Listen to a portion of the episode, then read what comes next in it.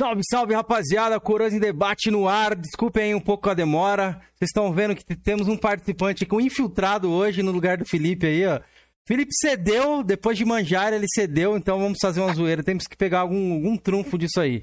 Mas do meu lado aqui, que vocês estão vendo, do meu lado direito aqui do, do vídeo, Marcão, lado esquerdo, acho pra vocês aí, né? Marcão vai participar com a gente aqui, é um amigo gente, do, do canal e tudo mais, que falou, mano, eu sou muito fã do Marcel, tô com o áudio dele aqui falando, pô, eu queria participar, então ele tá aqui, ó, sentado na tribuna do Coroas em Debate para participar. E aí, Marco, tá feliz de estar participando aqui, cara? Dá boa noite aí pra rapaziada aí. Cara, boa noite, chat, primeiramente, boa noite ao nosso convidado, uma grande honra, cara. Como eu, né, nas conversas preliminares, eu nunca jamais acreditei que algum dia eu ia estar em call com o Marcel do Minicastle, né? Quem sabe um dia a gente se encontra na BGS, cara. Acho Nossa, é... com certeza. A gente tá com precisando certeza. de uma BGS. A gente, e... eu preciso de contato humano. É. Eu tô precisando, são dois anos de, de, de, casa, né? Tem uma hora que até a gente que não gosta de, de, de sair enjoa, né? Dois anos uhum. em casa, assim, rapaz. Precisamos, né, rever alguns amigos aí. Georgian, dá boa noite pra galera aí também, cara. Boa noite para a galera do chat aí, boa noite ao Cameron, ao Marco e principalmente ao Marcel. Noite, Obrigado novamente, Marcel, pela honra da sua presença aqui. Vai ser um bate-papo massa demais, velho. Hoje vai ter muita história. Eu que agradeço. E o Felipe correu, o Xandão. Cobre ele aí depois aí no privado, viu? Galera que tá escutando pelo Spotify, os agregadores, Deezer, Apple Podcast. Sejam todo mundo bem-vindo aí, nunca esqueço de vocês, beleza? E agradecer aí o Marcel pela, pelo ter aceitado o nosso convite, né, de estar aqui. É, Marcel, uma honra estar recebendo você. Hoje eu falei pra galera aqui que a gente vai ter uma aula aí com você, cara. Um pouco sobre videogames aí. Falei, Nossa, falei errado? Me dera. Gostei do comentário do Turminho da Bagunça aqui. Dr. Marcel Dominicastro é formado em Nintendologia Quântica em Harvard. Essa... Nossa, Nintendologia. Você já imaginou? Essa, essa, é, é, essa aula ia ser, ia ser boa. Essa Nintendologia one-on-one, você começa com alguma coisa tipo assim, como roubar arcades de outras empresas e não deixar ninguém contar isso depois. Né? É, velho. Pois é, pois é, já tivemos nosso primeiro, primeiro superchat aqui, deixa eu dar uma lida aqui e destacar aqui que o nosso querido Nathan, deixa eu ver o que, que ele falou, que ele comentou aqui, ó, Felipe pegou uma praia pesada, deixa eu colocar em destaque aqui na tela aqui para vocês já verem. Ô, Marco, a galera tá falando que você é o novo Felipe aí, velho. Será que o Marco vai se sair bem aí, galera? Vai tomar o lugar do Felipe, mano? Quem tá sentindo falta Felipe, do nosso Felipe querido tem outra vibe, né? É, Felipe agora tá aí, pô, ó. Vira estrela, pô. pô. Vai, Georgian. aqui, Isso aí você não fala, né? Estrelismo aí, ó, trocou. Véio. Estrelinho, velho. Entendeu? É. Tá agora vai abandonar nós, velho. Pois é. Obrigado, Nathan, pelo superchat aí. É, galera, a gente já vai mandar um salve para vocês do chat aí, beleza? Antes só agradecer aqui os membros do canal antes de a gente começar aqui, que hoje tem muita coisa para falar aí, convidado manja demais, hein? então fiquem à vontade para fazer perguntas aí também, beleza? Obrigado, Neito, novamente pelo superchat. O Marrento chegou aqui no outro superchat, colocou Marcel, o mito da água de Campinas. É verdade? Ó, a galera já, já começou aí, hein?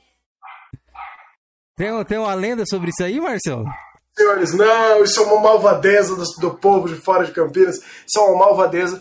Quero, em defesa de todo o povo de Campinas, dizer que isso é um mito e que o problema não é, nem jamais foi a água, é a altura do bebedouro. É?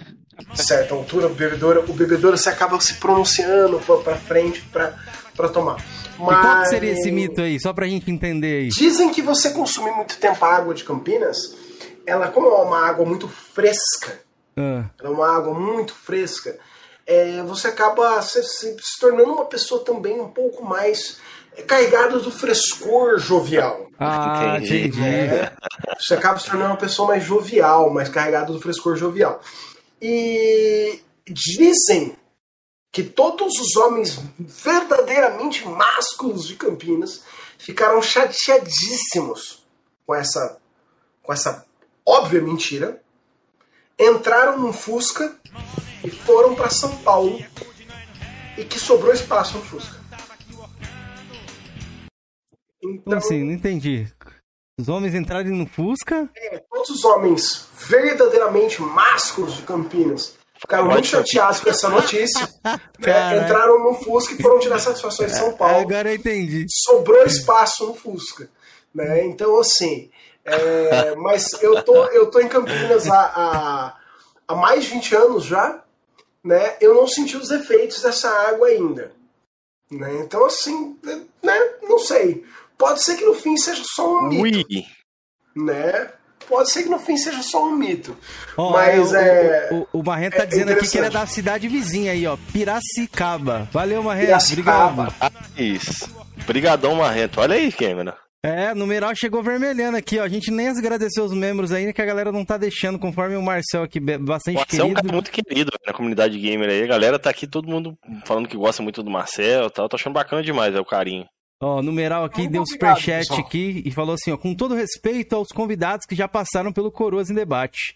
Mas cada vez vocês imitaram mais. Marcel do Minicastle, que honra. 1000G, perfeitamente, é. Perfeitamente platinado com louvor. Um forte abraço. Ah, o Numeral é fã dele. Numeral, obrigado aí sempre pelo apoio, cara. O Numeral é membro aqui do nosso canal, que ele acompanha a gente há algum tempo. O Marcel, velho, dificilmente não vai ser fã do cara, velho. É. Obrigado. Muito obrigado. Pois é, brigadão aí, numeral. Obrigado mesmo, cara, de coração aí, ó. E aí é só a gente, a gente que ganha aqui, né, hoje. Com a presença do nosso querido Marcel aí. É um cara que a gente já queria trazer há algum tempo. Só a galera que... pediu, né? Sempre Isso. pediu, né? E eu a gente, é difícil, velho. Não tinha nem contato. Vou até agradecer. A pessoa que me passou o contato do Marcel e fez a ponte com o Marcel foi o João Pito. Pito de Paia Gamer. Obrigadão, Pito. Se você tiver por aí, né? É, o caçador lá. Nosso querido caçador aí. Obrigadão, galera. João. Deixa eu agradecer Oi. os membros aqui antes da gente continuar o nosso papo aqui, senão a gente já vai engatar a terceira marcha aqui e acabou, viu? Acabou, acabou membros. Vamos lá, categoria Jovem Coroa. Henrique, Guilherme Schreiner, Télio, Luciano Recruta, Júnior Fodão, Pepeu, Odemar Dalpisou. Precisa atualizar a tabela que eu não consegui, galera, viu? Telmo, Rico Ferreira, Macuco Games, que eu sei que ele não tá como mesmo. Macuco, lava sua cara e renove, viu? Seu safado. Robson Formoso, Pito de Paia, que tá aqui também, nosso querido caçador aí, Pito. Mito, um dia espero caçar com ele lá em Minas. Já me chamou, já me convidou para caçar uns Java porco lá. Felicity Brasil, Load Game, Aleph, Marcelo Vinícius, Zona de Conflito, Abela Assassina, Matheus KT, nosso querido Linguiceira Iseu TV, Francisco Sales, Aquiles Rafael e Alexandre, que ficam me mandando mensagem 4 horas da manhã, Georgian, no meu privado e apagando, cara. É a segunda vez que ele faz isso, velho. Você não tá com querendo no meu corpo, não, hein? Lava essa cara aí, viu? Tá estranho isso aí. Terceira vez que você faz isso, rapaz. Vamos lá, vem fezado, chega, chora. O Django, Senhor Morpheus, Xandão, Andras, Te... Andras Dedê, Marrento. Obrigado aí também essa categoria. Eu sei que também que o Linguiceiro atualizou aqui pro, pro Vem Fezado. Linguiceiro, tamo junto, hein?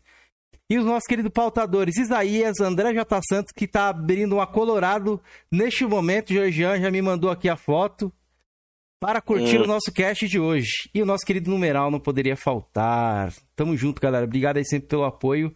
Temos mais um superchat aqui da Maria Augusta Machado. Marcel! Guga! Guga! Escrita lá. Fofa, Escrita do Guga. Marcel. A Guga é maravilhosa, Guga incrível, fantástica, sensacional. Guga é. Nossa, Guga é, é, é, é uma. Nossa, é, é sensacional, incrível. Tá sempre Nossa, lá nas lives é. do Mini. Certo. É, é sensacional. até o GRN tá aí no chat Vamos aí hoje. Um salve para é, um salve para todo mundo a gente iniciar aqui. Obrigado, viu, Maria Augusta. A galera que tá chegando pelo Minicast aí também pelo Marcel. É, sejam bem-vindos e fiquem à vontade, viu? O chat também tá livre para vocês conversarem, fazerem perguntas aí, beleza? Vamos mandar o nosso salve aqui da noite antes de a gente começar aqui, falar bastante eu aqui no começo, que depois eu vou deixar os nossos Georgian Nossa, e nosso Marco brilhar aí hoje. No começo o Cami já baixou o Santos do Faustão. Isso, não, não, é só no começo só. Vou deixar vocês falarem bastante hoje, por isso que eu já vou gastar um pouco da minha saliva aqui. Salve pro Macuco, um salve pro Hércules é, Tavares, um salve pro Neto X75, Turminha da Bagunça, é, Lobo Azul, que chegou aí também. O nosso querido GRN da Conquistaria aí. Salve, GRN, tamo junto, querido. Ronildo, Batendo Forte, Fuse. Deixa eu ver o Hunter.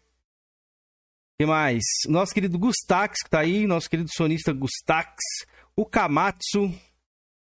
O nosso querido Nathan, Lucas Comarque. O Wellington Kratos. Nosso querido Xandão Joga Nada, que é um grande fã do Marcel do Minicast, já deixou até pergunta aqui no, no meu WhatsApp para ele. Igor Burney, todo mundo aí que tá chegando. Deixa eu ver. Greenvis, General X, é, o Andras que tá aí também. Então é isso, galera. Obrigado a todos aí. E deixa eu só falar aqui, galera. A gente sabe que o Marcel ele tem muitas histórias para compartilhar com a gente. Então, Marcel, a pergunta clássica que a gente tem sempre aqui no, no início do nosso programa é para saber um pouco mais da de onde você começou, da onde é a sua origem gamer aí, qual que foi sua primeira lembrança, primeiro console. Se você puder falar de forma aí resumida e destacar sempre um jogo ali do seu console você teve na época, pra gente deixar uma gameplay aqui pra galera conhecer no fundo. E um salve pro Paladino do Xbox, ex-integrante do Coroso em Debate. Tamo junto, Felipão. Foi uma honra te ter por aqui. Paladino do Xbox. Ex-integrante, ótimo. ah, o... Cara, eu comecei com NES. Né? A... Pela minha idade, a maior parte das pessoas partem do pressuposto que a gente começou com Atari.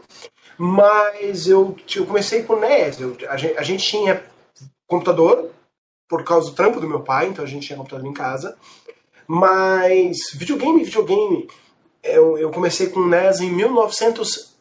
E, e assim, eu tinha certeza, por anos, que foi 1986. Certo? A minha cabeça, ela dizia para mim, 1986 eu tinha 6 aninhos quando isso começou. Hoje, depois dos Crônicas, certo? É, eu sei que não pode ter sido 1986. Eu tenho quase certeza que foi 1987. Por quê? Porque foi em 87 que Zelda chegou. O Zelda americano. Uhum. E eu ganhei o videogame com o Zelda. Então, pra minha cabeça, sempre foi 86. Então eu conto essa história como 1986. Mas hoje eu sei que tem alguma incongruência aí no meio e provavelmente 87 eu tô ficando louco. Mas é, eu era bem pequenininho e eu tinha uma tia. A minha tia foi, a filha dela foi para os Estados Unidos morar lá. É, e minha tia foi visitá-la. E a minha tia tinha, minha tia avó, né? Ela tinha uma sobrinho, um sobrinho neto que ela gostava e o sobrinho neto que ela não gostava. Né? Que, vamos dizer assim, que ela gostava menos. Então, para o sobrinho neto que ela gostava mais, ela trouxe aquela caixa do NES que vinha até com o Shigeru Miyamoto deitado dentro dela. Assim, ela vinha com tudo, ela vinha o robô, ela vinha pistola, vinha tudo, que era o Deluxe Set, né? E para mim, ela trouxe a versão simplesinha do, do videogame. E ela trouxe o videogame, ela trouxe um controle a mais, porque o vendedor não sabia se vinha com controle. E ela trouxe a Lenda Zelda. Então eu tive Mario e Zelda. Eu comecei minha vida com é, Super Mario Bros e Além de Zelda, que não é nada mal. Eu já comecei assim com dois hits históricos, Pô, né? Tá é, mas Zelda é o jogo, é o jogo da infância, assim, é o jogo que marca o NES para mim. É o jogo que, que provavelmente me colocou mais diretamente nesse caminho de curtir videogame. Foi a Lenda de Zelda. Né? Foi, foi mais diretamente a Lenda de Zelda colocar pra galera conhecer um pouco da gameplay. Galera, esse é o jogo que ele destacou ali. O Marcel. E o Marcel, é só perguntar para ele se era o NES mesmo, não era nenhum clone, né? Era o Nintendo. Não, não, não, mesmo, o né? NES, NES americano mesmo. O, o, o, NES tijolinho, né? Cinzinha americano, entrada frontal, certo? O NES, NES mesmo. Boa, boa. Vai lá, Marcão.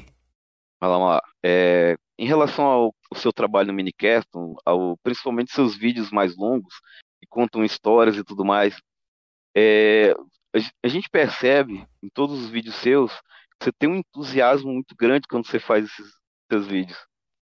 É, uma das coisas, né? Qual, qual a inspiração para fazer isso? E como você consegue, por exemplo, que dá a impressão que você estava lá do lado dos caras, né? Você fala, Tom que foi no quarto do fulano e tal, não sei o quê. Aí o cara, é, é como se você estivesse ali, vivenciando, entendeu? Então, é, tipo, como, como é que é, é passar, como você se prepara e como é passar essa experiência para o público? Oh. Sobre a questão de, do, do vídeo ser muito. ser. De, de, gostar de fazer o vídeo, de estar legal, de estar sem, com energia. O, o Mini ele é o meu. ele é o meu principal hobby. Né? Eu, eu adoro fazer o Mini.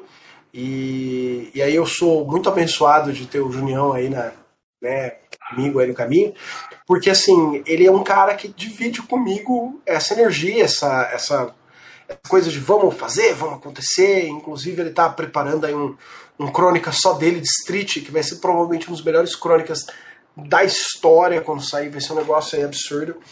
E, e eu tô fazendo propaganda porque, ah, já tô até com a camiseta do Street aqui pra fazer a propaganda.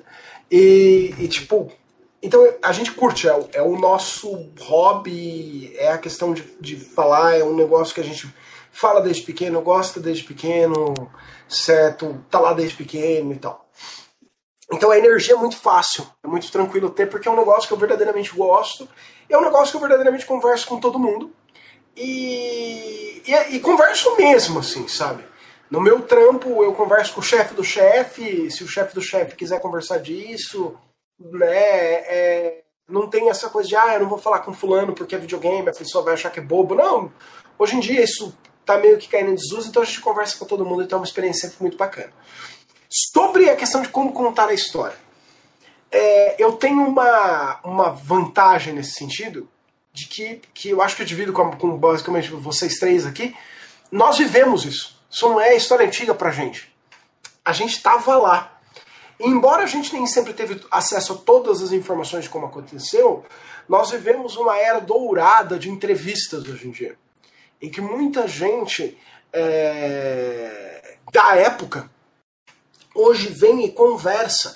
Então, por exemplo, a, a gente nunca, 20 anos atrás, teria o acesso irrestrito que a gente tem as negociações como foram da Microsoft com a Activision, como a gente tem hoje em dia. Então, assim, no espaço de tempo de uma semana, nós tivemos seis entrevistas com o presidente da, da né, o CEO da Microsoft Gaming, nós tivemos quatro entrevistas de grandes jornais com o CEO da Activision. Nós tivemos entrevistas com galera por trás, nós tivemos entrevistas com a mãe do cara, com a avó do cara, com a tia do cara, certo? Então, assim, hoje nós temos entrevistas gigantes com Kalinske, com, com Constância, nós tivemos entrevistas de publicações japonesas, certo? Com o, o, o presidente da SEGA da, da, do Japão da época, certo do Mega Drive, né? E o cara falando, eu me arrependo de várias decisões que eu tomei da época. Então hoje nós temos um acesso tão grande que hoje nós erramos pelo excesso. Hoje Imagina. a gente erra pelo excesso, às vezes. Às vezes a gente tem uma informação que alguém falou. Ó, um exemplo, um exemplo, um exemplo claro. A gente tem umas 50 fontes. Um exemplo que aconteceu hoje. A gente tem umas 50 fontes, mais ou menos, ligadas a, a Hair, que falam assim: Donkey Kong 64 usou o cartão de memória, o expansion pack, porque era necessário corrigir um, um, um problema estrutural do jogo e a gente não tinha tempo para isso. Interessante, não sabia disso. Recentemente, no entanto, Ele é o único, né? Ele é o único jogo do 64 que ele utiliza esse recurso, né? Não, ele, ele na verdade tem mais quatro jogos. É, mas ele é obrigatório, ele é, né? Ele é obrigatório. Ele não funciona nada dele sem. Certo? Porque, por exemplo, Perfect Dark funciona no multiplayer local sem. O Zelda né? também, o. O, o, o Majora's Mask exige. 100%. Né? 100%. Então, assim, ele, ele foi o primeiro a falar assim: você não vai fazer nada aqui sem expansion pack. E a hora que você tem uma situação como essa, o, a gente a gente deu essa informação para o mundo um monte de vezes. E recentemente nós tivemos entrevistas com o pessoal da envolvido na produção do jogo, em que eles falam assim, gente, não é bem assim. O problema existia numa versão do hardware do Nintendo 64, mas não era em todas as versões do hardware. Porque o Nintendo 64 ele foi sendo. O hardware foi sendo modificado para se tornar mais barato, mais fácil de ser produzido. Então, não eram todas as versões que tinham esse problema. E quando foi decidido pela Nintendo usar, o problema já estava basicamente resolvido. Então a Nintendo decidiu pelo usar para, para a melhoria do jogo. A Rare decidiu pela melhoria do jogo. Mas a história que foi contada pra gente por décadas foi essa outra. Né? Então, a, a, a gente está vivendo uma era de ouro de ter acesso direto a esses caras que estavam em desenvolvimento. E muitas vezes eles contam as histórias com requintes. tem uma um banco de entrevistas maravilhoso que acabou dando origem ao livro é, A Guerra dos Consoles, né? E, e, e, essas entrevistas, elas são entrevistas incríveis, elas são entrevistas fantásticas. Elas são entrevistas onde os caras, os caras contam é, pormenores internos, né? É, tem uma entrevista, por exemplo, incrível, maravilhosa, fantástica, com um cara do Colico, da Colico, né? Que eu não sei, não, não, eu não sei aqui quem, quem sabe disso, mas a Colico ela começa como uma empresa, como uma empresa de couro, que ela é Connecticut Leather Company, companhia de couro de Connecticut. E ela começa a fazer cobertura de couro para equipamento eletrônico, e aí ela fala: o ganho tá no equipamento. Então ela começa a fazer o equipamento, além da cobertura de couro. Né? Então a Coleco, ela começa como uma empresa de couro. Né? E, e, e, a, e tem uma entrevista com um dos caras da Coleco, da época do ColecoVision, que ela é maravilhosa, envolvendo a questão do contrato da Coleco com a Nintendo e tal. E ele falando dele conversar com o Yamauchi, e o cara ele conta, ele fala assim, era um japonês baixinho, fedendo a cigarro, mas que era o, o demônio. O cara entrava na sala e vinha com o dedo na sua cara, assim, pá, né? Então, assim, era, é, é, a gente vive essa era de ouro hoje que esses caras ainda estão vivos. E dando entrevista e conversando com a gente, né?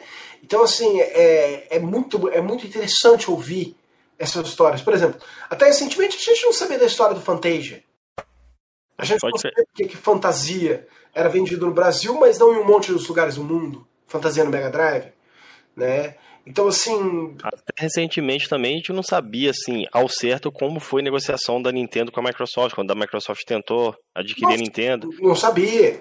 Né? A gente não sabia por causa um documento. A Microsoft liberou um documento que fala a respeito, né? Gigaleak. O Gigaleak liberou um documento que fala a respeito. Né? Uhum. Embora a Microsoft sempre fala alguma coisinha ou outra, mas o Gigaleak, por exemplo, foi uma, uma visão gigante sobre os pormenores da Nintendo, que a gente não teria jamais em outra situação. Né? Então, assim, a gente está vivendo uma era de ouro de informação, então torna muito mais fácil você contar uma história quando você tem todos esses caras. E eles me fazem companhia, eu tenho graves problemas para dormir eu durmo pouco, né? É, isso aí vem da, da mãe. Minha mãe ela costumava falar assim: você vai ter muito tempo para dormir depois de morrer. E, e, minha mãe dormia pouco, sempre dormia pouco, e você acabava acompanhando ela. Eu acompanhava minha mãe. Então minha mãe às vezes estava lendo até tarde da noite, eu ficava lendo com a minha mãe, estava assistindo alguma coisa, né? E, e a gente foi acostumando com isso. Então, para dormir, eu leio. E às vezes eu tava até, eu tava, né, até conversando é, hoje com eu, eu, eu fiquei, eu fui ler um negócio, falei assim, eu vou ler um negócio calmo para dormir. Estão tendo escavações ali na região do Tigre do Eufrates, da, do berço civilizatório humano. E aí é quando eu olhei pro lado, tava amanhecendo. Né? E era, é, eu comecei tipo meia-noite, falei, vou ler um negócio calmo e dormir. E quando eu olhei, estava amanhecendo. Então eu, eu leio bastante e acabo. Esses caras vão dormir comigo. Né? E aí eu acabo tendo essa, essa visão interna deles, porque eu vou fazendo a colagem. Eu leio o lado do americano, depois eu leio o lado do japonês, depois eu leio o lado do, do espanhol, e aí eu vou fazendo a colagem disso da melhor forma que a gente puder, porque história é a busca do fato, não da verdade. A verdade é o ramo da filosofia, né? Então a gente, a gente busca a, a documentação para e as visões dessas pessoas e colar isso de forma que a gente consiga ter a visão mais clara possível. E, e muitas vezes a gente tem biógrafos, que hoje também tem biógrafos. Então, hoje você tem, por exemplo, uma biografia autorizada do presidente da Nintendo, do Hiroshi Yamauchi. Você tem uma outra biografia não autorizada do Hiroshi Yamauchi, que é muito mais divertida de ler que a biografia autorizada. Né? Esse material é só em inglês ou. A maior parte do material ainda existe em inglês. É... Existe material que é só em japa. É, né? é existe complicado, muito né? material que só em... Não! Não, Mas não, você não, fala não. japonês, Marcel? Você fala mais. Quantas línguas você fala? Você fala de Não, português, eu falo, inglês? eu falo. é, eu não falo japonês, eu, eu balbucio alguma coisa. Hum. Assim, se você me largar num anime, eu, eu sei nadar, Hum. né? Eu consigo assistir, assim, eu sei quando a pessoa tá dizendo bom dia, eu sei pedir comida, eu sei pedir ajuda. Você tá entendendo? Se você me largar no centro de Tóquio, eu não morro de fome. Eu Uhum. consigo chegar no aeroporto. Mas não é falar. Eu não, não falo japonês, né? É, eu escrevo com alguma coisinha, muito pouca, né? É, leio também muito pouco, não tem influência qualquer no idioma. Mas, hoje em dia, isso não é mais barreira, senhores.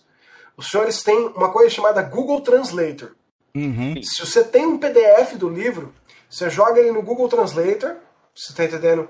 E você sai do outro lado com uma tradução que ela é quebrada, É, mas ela é então coisa perfeitamente comentar. inteligível. Né? Você consegue ler é, o livro. Você consegue, assim, é, é, entender o, o- o- contexto do que está sendo passado para você ali. Então, hoje em dia, a gente tem ferramentas para desbravar isso aí.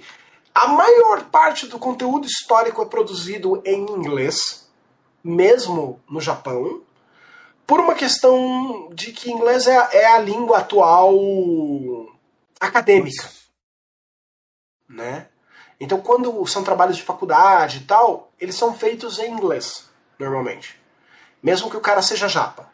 Mas você, se você tiver a paciência de usar o Google Translator, tem muito material única e exclusivamente japa que é espetacular. Espetacular. Certo? Embora, se vocês quiserem ler coisas incríveis e o inglês de vocês estiver bacana para ler, leiam uma série de livros, está tá saindo o terceiro, se eu não me engano, chamado Lendas da Localização Legends of Localization que é de um cara que trabalhou para Nintendo e para Square Nossa. por anos. E ele conta, por exemplo, assim, por que, que a gente tinha que trocar uma cruz na Nintendo por uma estrela. Certo? Ele conta discussões internas da Square de que, tipo, você tem um personagem que ele é bêbado, não dá pra tirar o fato de que ele é bêbado, porque faz parte da história, mas não ia ter bebida alcoólica em Chrono Trigger. Então, como que eles reestruturaram a história em volta disso para esse cara conseguir te passar a missão ainda sem ele estar bêbado? Né? Interessante. Então, muito bom, chama Lendas da Localização, Legends of Localization. É muito bom. É muito Ou- bom. Ou então, galera, se vocês quiserem conhecer mais ainda a respeito do que o Marcel tá falando, conheçam o canal dele, tá na descrição aí. Pra você pegar um resumo ali. Eu fico curioso com a parte que o Marcel falou aí. Bora. Eu sofro disso. Eu gostaria de saber se o Marcel sofre disso. Eu também já li muita revista. Eu tenho uma. Eu mostro aqui, ó. Não vai mexer lá, não, você vai espirrar lá, hein? Eu tenho uma coleção gigantesca. Eu tenho mais de 200 revistas, Marcel. E eu leio muita coisa. Sobre o mundo dos games, eu leio muita coisa. Eu acabo lendo uma informação aqui, aí eu lembro dessa informação, mas se eu, eu for procurar na internet, eu não vou achar informação. Eu falei, cara, eu li isso aqui em algum lugar. Agora eu não tenho nenhum Você exemplo pra te pegar. Não, Mas você eu- leu. Não sei se era fato ou coisa, mas eu, eu li em algum lugar. Você sofre disso, velho? De você ler uma Oh. coisa e não lembrar de onde que é e não achar na internet essa informação que você leu algo. Sim, e, e, e você. Hoje, hoje tornou-se mais fácil, porque a gente tem é, o PDF busca, né? Então você começa Não, não a abrir. Hoje você tem, hoje você tem buscas em PDF. Então, por exemplo, você pega o acervo de uma de determinada revista, baixa em PDF, entra arquivo por arquivo e vai procurando palavras-chave. Porque você lembra mais ou menos a época. Mas, por exemplo, quando eu fui fazer o vídeo do, do Nintendo PlayStation, né? Hum, Quando eu fiz o primeiro vídeo, eu tinha uma informação fresca na minha cabeça de uma, de uma ação games da época, de que é, no final, em algum momento, Sega, Nintendo e Sony, né, desculpa, Nintendo, Sony e Philips sentaram em busca de um aparelho só. E eu não conseguia achar esse aparelho, as specs desse aparelho. E eu lembrava que eu tinha lido as specs desse aparelho em 1993, em 1994. E eu lembro que eu tinha lido isso numa ação games da época. E eu busquei todas as ação games, e eu fui abrindo as ação games, e eu fui procurando PDF por PDF, PDF, e realmente a gente achou. A gente achou esses specs. O que a gente não achou foi da onde a ação games tirou esses specs. Além de alguma parte não iluminada da anatomia dela. Porque ninguém mais no mundo tem esses specs. Ninguém mais, não tinha uma revista em inglês que dava esses specs. Não tinha uma publicação japa que dava esses specs, né? E aí, quando a gente tem acesso a conversar com gente que trabalhou nessas revistas, como a gente tem hoje, então vai para eventos e, e tromba com, com caras que estavam nessas revistas da época e perguntam, cara, de onde vocês tiraram esses dados? E às vezes as pessoas falam assim, não, a gente tinha um cara né, lá dentro trabalhando com a gente que era um cobra de computadores e ele meio que imaginou análogo hardware para a época. Então a gente fala, ah, tá, então não, não existe uma fonte ah. para isso, certo? O problema é que as revistas da época elas também não falavam para a gente isso. Por muitos anos, por exemplo, nós tínhamos revistas brasileiras que elas eram literais versões, elas copiavam reviews, métodos de análise, fotos de revistas americanas sem nos contar. Tinha algumas que contavam, sabe? Material da Game Pro, certo? Material da IGN, material da, da não sei o quê. Então, assim, mas tinha muitas que copiavam na cara dura material americano e não nos contavam. Então a gente, a gente tinha já uma barreira, às vezes, de idioma entre a informação que saía do Oriente e a informação que chegava no Ocidente. Aí você tinha uma nova barreira de idioma, certo? É, por exemplo, recentemente nós tivemos uma, uma, uma entrevista com o Yuji Naka, né, dentro de 2021, onde perguntaram para ele assim da questão do Needle Mouse. Né? Ah, o primeiro nome do, do, do, do Sonic foi Needle Mouse. Yuji Naka. Nani? Oi, né? O quê? É Needle Mouse. O primeiro nome do Sonic foi Needle Mouse, né? E o entrevistador era um cara da comunidade. Ele, ele tava armado com décadas de conhecimento de Sonic. Certo?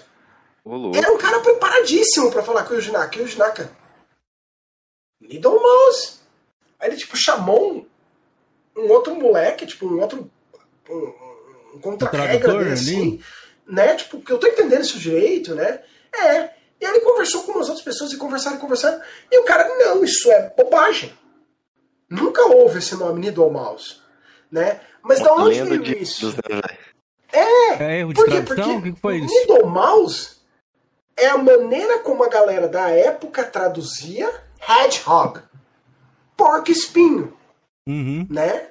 Então ele falou, não, sempre foi Sonic o porco espinho. Quando a gente decidiu por Sonic, ele era Sonic o Porco Espinho. Ele nunca foi Sonic the Needle Mouse. Needle Mouse era um problema da palavra porco espinho em japonês ser traduzida por uma pessoa que obviamente não falava japonês e estava usando algum método de tradução arcaico, literalmente um, um, um dicionário, que tipo, rato com espinhos. E o cara não pensou que existia uma palavra em, em inglês para aquilo. Hedgehog, porco espinho, ouriço, né?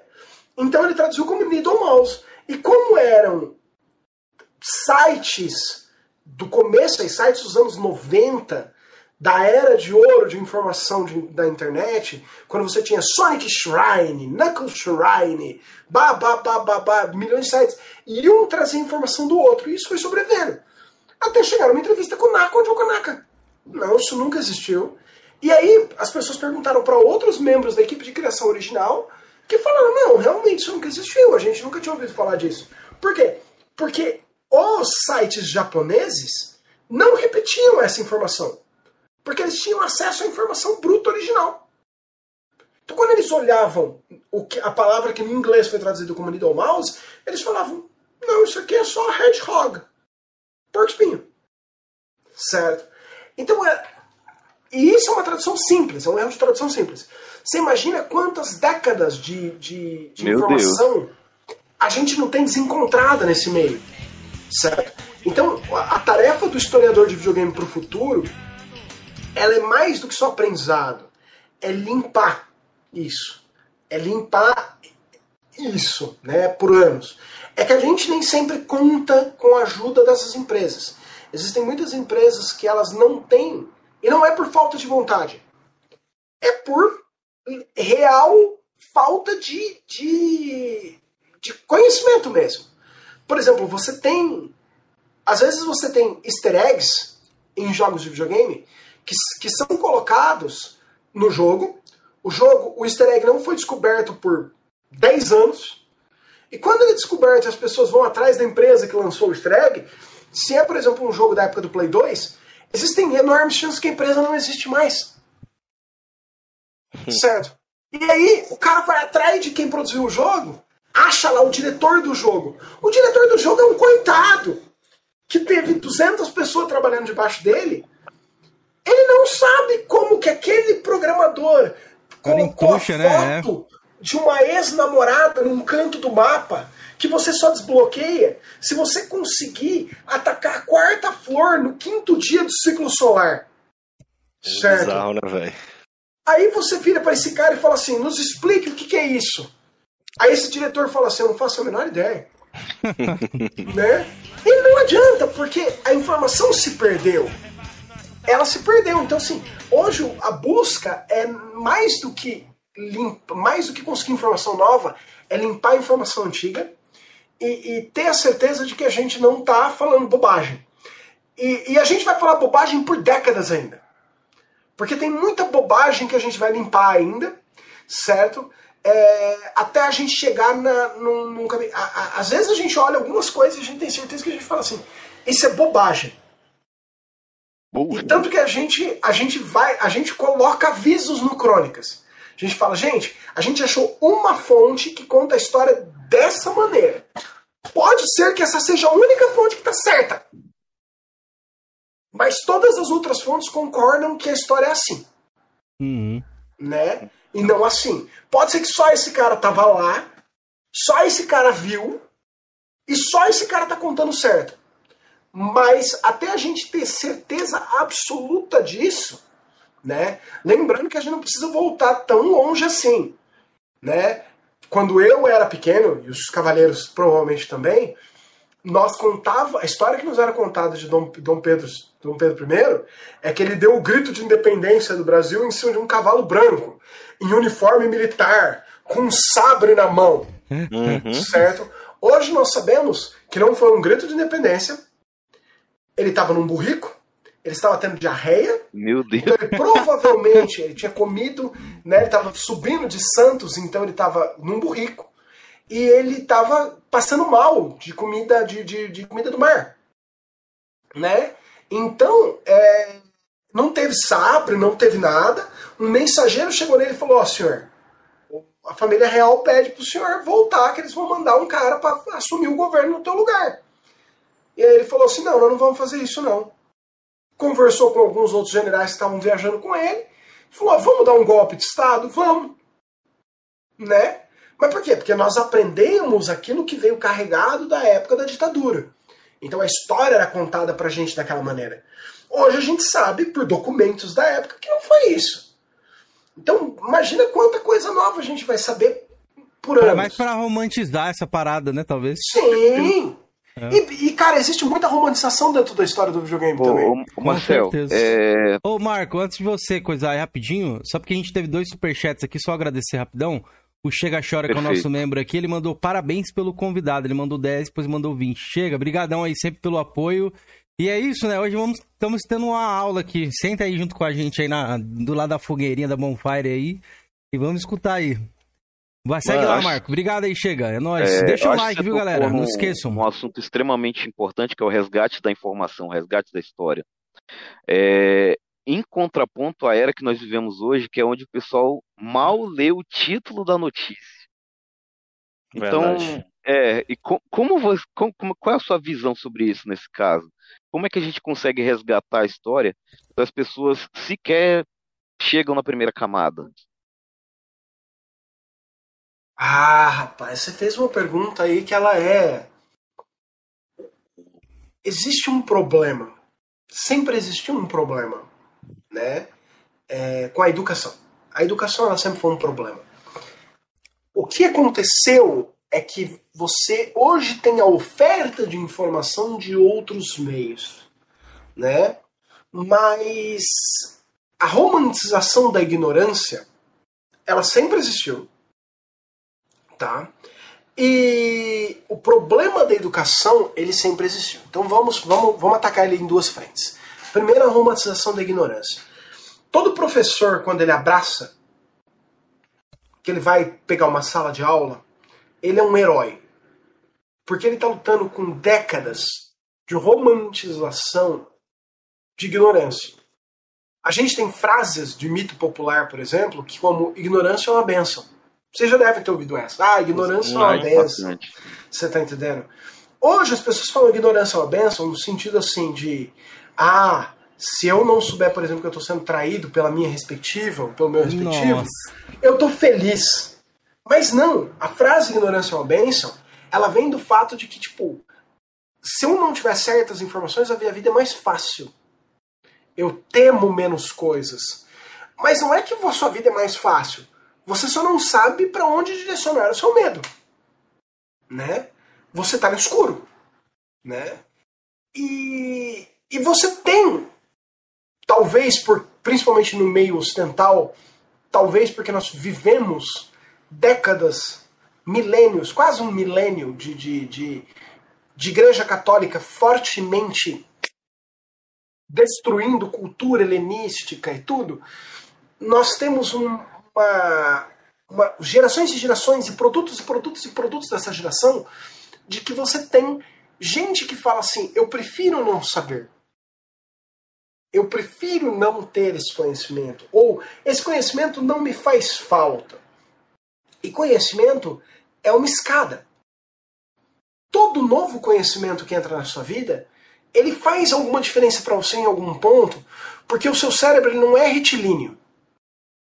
E né, você não, os seus axônios, o seu cérebro ele sempre aprende mais, você já deve ter percebido isso.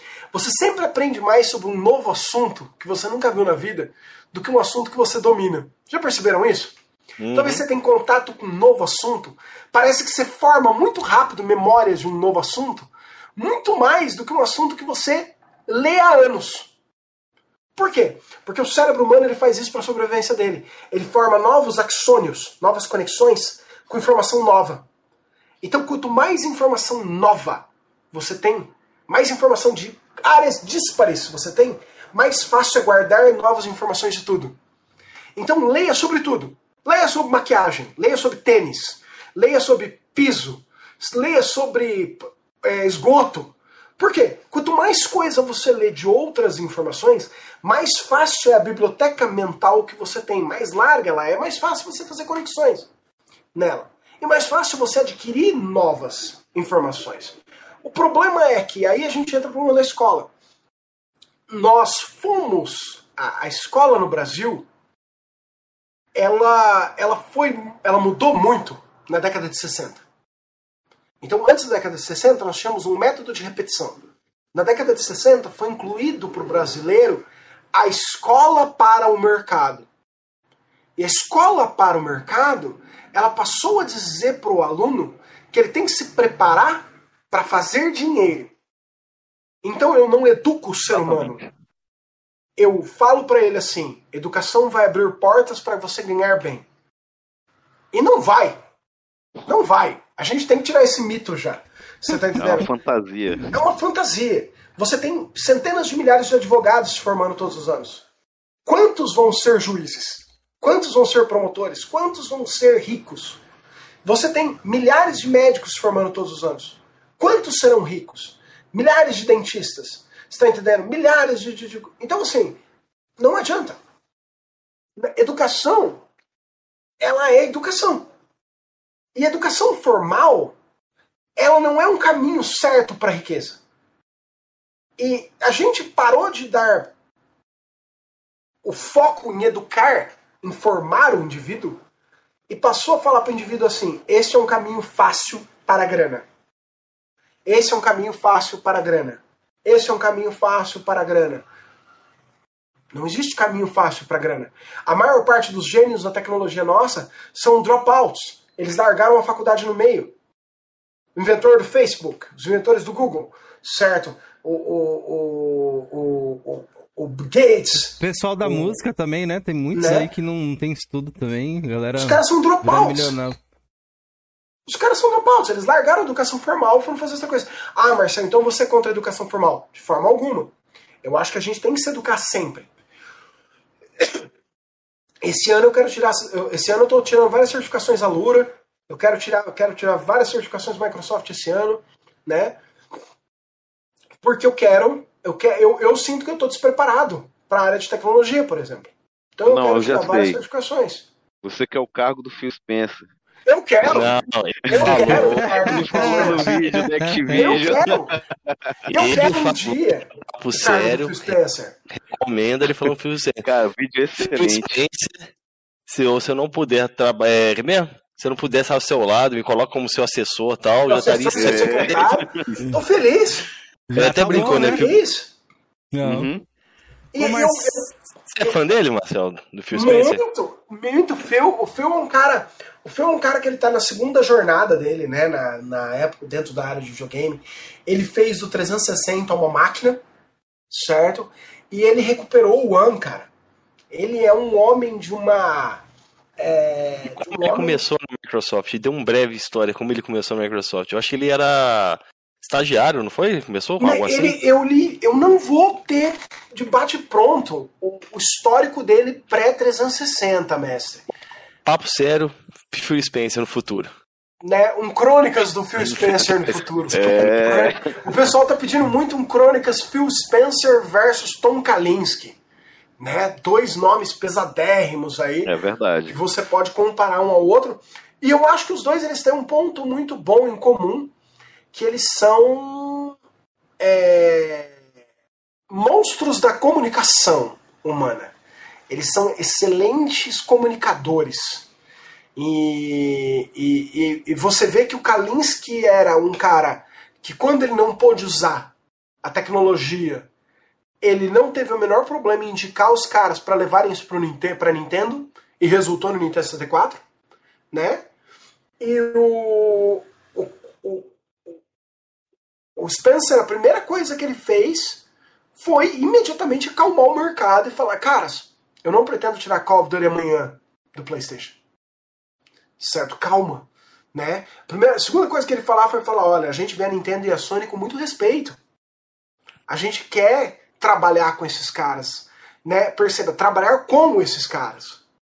Né? Então, assim, é, é, ele é um cara muito muito bom, muito muito tranquilo para lidar e, eu eu acho que a Microsoft ela deu uma patinada muito forte quando eles colocaram por um tempo Don Matrix no comando e o, o One nunca se recuperou do Don Matrix e da equipe do Don Matrix. Eles nunca, ele nunca se recuperou, certo? Embora o Phil Spencer fez tudo certo com o One mas o One é um videogame que prova que você nunca se recupera de, de um uma, péssimo marketing. De um péssimo Talvez. marketing. Péssimo marketing é, inicial. Essa era uma, uma pergunta anotada. Será, é... Será Marcelo? PS3 se recuperou, né? é. Era uma pergunta que eu tinha anotado para você, Marcel. Esse ponto que vocês levantaram é bom demais. Eu não acho, eu não acho que o PlayStation 3 se recuperou do marketing ruim do início da geração dele. Porque ele levou muitos anos para vencer o 360, certo? E mesmo assim é uma vitória pífia. É uma vitória pequena, certo? Se você comparar quão dominante o PlayStation 2 foi, é. para quão difícil foi a vida do PlayStation 3, eu acho que se ele chamasse Marcel Station e não PlayStation, ele não teria feito o que ele fez, não. Faz Você tá sentido. tá entendendo? Se a Sony não fosse a Sony, com os bolsos que a Sony tinha na época do Play 3, é, ela não tinha virado aquela, aquela briga. Mas ela tá teve entendendo? que se movimentar, porque senão. Ela teve que se movimentar ficado. muito. Muito. Ela teve que tirar leite de pedra. E, e o engraçado é que assim, a gente acabou nunca vendo o total do PlayStation 3. A gente nunca viu. Por quê? Porque a maior parte absoluta, ele virou um jaguar da geração dele. A maior parte absoluta dos programadores usava poucos cores e se concentrava em adaptar o 360 para ele. Eu lembro que quando eu joguei Uncharted 1 e eu rolei dentro de uma poça d'água e eu saí com a camisa encharcada e ela vai secando e tipo você pula na parede e ele bate e fica a sombra nos primeiros minutos e tal. Eu lembro que eu pirei o cabeção, eu falei assim, cara, meu Deus, isso é incrível, não existe nada parecido com isso. Certo? Só que eram só jogos exclusivos que faziam uso dessas incríveis capacidades da máquina. Os jogos padrão, não. Né? É, porque gente... na época né, o personagem pulava na água ali e saía pingando ali, mas era o corpo inteiro. O Uncharted não, ele molhava só a parte que entrou a dentro da água. A parte que você relou na água. Se chovia. Era que o Uncharted 1, para a época dele, era um jogo tecnicamente monstro. A galera, que muita gente começou a jogar pelo 2 ou pelo 3. Mas a gente não tinha acesso, eu não tinha acesso, velho. Você não tinha acesso. Era assim, eu falo, eu vivi PS3 por revistas. Porque era a única forma de ter acesso ao PS3. O PS3 estava 9 mil reais quando chegou aqui no Brasil. Eu tenho uma revista aqui que era 9 pau, o PS3. Ela até brincava, era mais caro que um Fusca. Sim. Entendeu? Ele era. Aí Aí na revista, porra, eu lia. Eu, cara, eu consumi muita revista na época do PS3, velho. Era um PS3 em locadora. Porque o PS3 é um negócio assim, inalcançável. Era foda. Ô, Martel, pegando o gancho que você tinha falado ali a respeito do. E o Marco também tinha falado a respeito. Ah, não, a galera só consome título e tudo mais. Você acha que a gente trouxe isso aí culturalmente por conta de, sei lá, de, de, dinheiro, de chamar mais atenção? Porque no YouTube hoje em dia também é assim, a, a parada dos clickbait. É, e tudo mais que a gente às vezes entra, é outra coisa o conteúdo do vídeo, mas pra chamar atenção a galera coloca ali uma capa um pouco mais que não traz tanta realidade, aí os títulos da matéria também às vezes a galera dá uma pequena distorcida ali. Na matéria tá explicando uma coisa melhor.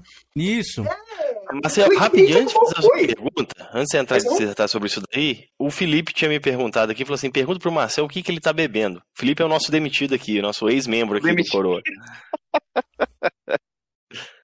O que ele viu você bebendo? Eu tô tomando chá gelado de limão, certo? Com... Feito com água de, de Campinas. Não, mas é, é, tem alguma coisinha que a Loi colocou, algum xaropinho Agora eu não sei o que, é o xaropinho que ela colocou, se é framboesa, se é, é morango, alguma coisa assim que ela colocou que tá, tá bom, tá, tá bom o negócio, tá? Tá 10 aí, assim, rapaziada, tá? não é cerveja, tá? Aqui que não sabe não, o que, que é. Não, eu não, eu, eu, não, eu não bebo nada alcoólico, pessoas. Eu Vamos sinto muito desapontá-los. Junto, eu sinto também não muito, eu não bebo nada alcoólico. Eu nunca. Nada na nossa vida isso. Eu Poderia nunca tive um porre. Poderia ter sido um suquinho de laranja, hein? Podia ser um suquinho de, é... laranja, de laranja, certo? Mas assim, um suquinho de laranja seria bom também, família, descia é. bem. Né? Descia bem. Cara, a, a, a, era do clickbait. Bora. A era do clickbait, ela é um problema nosso da... Existe um estudo incrível, maravilhoso, maravilhoso. Uma professora de Harvard de psicologia, certo? Que ela chama a nossa geração atual certo? De A Legião dos 5 Segundos. Né? Porque ela fala assim: antes, para você ter certeza que um filme era bom, você assistia 40 minutos do filme. Se 40 minutos do filme não te pegasse, podia desligar o filme e ir embora. O filme não ia te pegar mais. Hoje, um filme tem que pegar você em 10 minutos, senão você sai do cinema. Você levanta e vai embora. Você tá entendendo? É por isso que, que a Marvel faz o que a Marvel faz. A Marvel não faz cenas do próximo capítulo no meio do do, do, do, do, do score, no meio do, do, do, do final do filme. Ela não coloca no meio do, do cast do filme cenas do próximo capítulo porque ela é legal pra caramba. Ela faz isso porque ela tem que criar hype em você para que você entenda que você vai ter que absorver 20 ou 30 minutos do próximo filme para entender o que está acontecendo. Mas ela é a Marvel. Ela tem 12 anos, 13 anos, fazendo isso na nossa cabeça repetidamente. Certo? Como que você faz isso?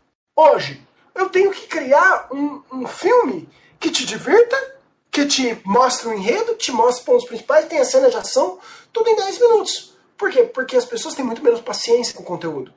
Por quê? Porque há conteúdo demais. Há conteúdo demais brigando pelo seu, pelo seu olho. Há conteúdo demais brigando pelo seu olho. Então, o conteúdo ele tem que ser rápido, ele tem que ser ligeiro, ele tem que ser fantástico, ele tem que ser. E ele tem que ser passado para você em 40 segundos, porque você tem o próximo conteúdo, o próximo conteúdo. E, a, e, e, e as pessoas chegam a ficar culpadas, cara. A galera se culpa. A galera fala assim: ah, eu, eu, eu me sinto até culpado, porque se eu assisto um filme, um vídeo, um filme de uma hora e meia, eu sinto que eu desperdicei uma hora e meia que eu podia estar jogando. Poxa, senta para assistir o filme, cara, você tem direito a isso. Sabe? E aí você imagina para essa geração como é ler um livro. O cara senta e ele tá lendo o livro, ele tá sofrendo, ele tá na sofrência mental assim. Cara, no tempo desse livro, eu podia ter assistido 4 mil TikToks. E durante esses 4 mil TikToks, eu ia estar tá preparado para falar de 3 mil memes novos. Porque a Verdade. comunicação é com meme, sabe? Então o cara fala assim: eu preciso estar tá a por e, e não tem jeito. Você vai ter que se preparar para passar informação para isso. Ao mesmo tempo, a academia descolou. Quando todo mundo só tinha livros para passar informação para você, a academia ela era parte normal da vida das pessoas. Hoje, a academia descolou das pessoas. Então, por exemplo, eu pergunto. Vamos fazer um teste rápido. Os senhores têm mestrado? Não. Não. Como, se os senhores fossem fazer mestrado amanhã, como que você faz mestrado? Hoje minha esposa tem. Minha esposa tem que. Ela tem pós. Faz online, velho. Não faz presencial. Não, tudo bem, mas como você começa um mestrado? Porque pela, o, a estricto senso, certo? O MBA, por exemplo, e a pós-graduação, que são estricto. Então, estricto do latim controlado, pré-montado. Estricto, né? Então, estricto senso, você faz que na faculdade. Você contrata, você faz o número de aulas, você acaba. Mas o lato senso, o mestrado, a gente não é preparado, caralho, caras. A gente não é preparado, velho. Nossos professores não falaram pra gente como você faz um mestrado. É uma coisa que se você não tiver um professor de faculdade que pegue você pela mão e fale, deixa eu te ensinar como funciona, você não tem. Ninguém te ensina. Certo? Então a gente, a gente descolou muito. E nessa era da informação, a informação tem que ser tão rápida que sim, o cara ele acaba tendo que falar assim: eu preciso chamar atenção, mesmo que seja por meios desonestos. Mas os meios desonestos, o clickbait não é novo. Se você olhar, por exemplo, capas de revistinhas dos anos 70, sabe? Superman virou uma mulher. Capas de videogame também, né? Capas de videogame eram, eram clássicos isso aí, né? As a gente escolhia pela capa, né? As capas do Amiga é uma é uma é uma é uma parafernália, assim, é uma procissão de violência e seios.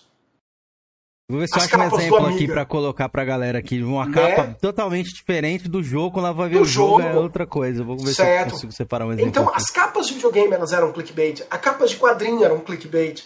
Porque eu precisava fazer, atrair gente, né? Não tinha jeito. É, era, era a arma que eu tinha, né? E... Muitas capas de jogos de Atari, né? Muito! Até porque você tinha uma distância, né? É, é. A gente foi começar a ter menos distância entre o que aparecia na capa e o que aparecia no jogo no Dreamcast. Né? Eu lembro que quando eu vi Soul Calibur no Dreamcast, eu levei uns dias para coletar o queixo de volta. Hum. Porque Soul Calibur, a apresentação era o gráfico e o jogo era o mesmo gráfico da apresentação. Eu lembro do nascimento do 128 bits, cara. Eu só olhava aquilo e falava, rapaz, aonde, como é, que, como é que ficou bom assim? Eu não tava vendo, né? Mas mudou, mudou muito, a gente ficou muito distante disso, cara. Então hoje é muito difícil você passar. E eu, e eu temo por pais que tenham que fazer as crianças lerem. Então eu falo, papais, comprem Turma da Mônica, apresentem a criançada com Turma da Mônica, com Menino Maluquinho, está entendendo? E, e DC e Marvel, porque essas crianças vão ter que acostumar a ler coisas mais simples para poderem ler mais, para você ter Consegui achar um exemplo aqui, ó. Vou colocar para a galera aqui, ó. da leitura. É, sim, a vivência da leitura. É, você tocou num ponto importante, você falou do boom dos 128 bits, né? Que a gente acaba de sair do PlayStation e olha o Dreamcast e você olha. Ah, o Mega Man. Uau! Ó, oh, Mega e... Man, galera, capa aí, ó, como é que é pra vocês saberem, ó. Mega Man ó, é totalmente diferente ali, é, parece ser um humano ali, vestido de robô e tudo mais, ah, ó. As capas do Mega Man, acho que já. Se eu não me engano, essas capas eram ocidentais, né? Essa, as é, as capas japonesas apresentavam mais a realidade do jogo. Isso, aí quando você. Ia era ver... bem mangazinho. Isso, você ia ver o jogo ali, era totalmente diferente. Eu vou colocar a gameplay aqui pra vocês verem aqui. Que, tipo, Somente 8 bits, né? É, aí tipo assim, pô, pera aí, que capa sensacional, aí você vai ver o jogo, era isso aqui, ó. Era tipo um bonequinho ali pequenininho, nem, nem chega à altura que tava mostrando ali e tudo mais.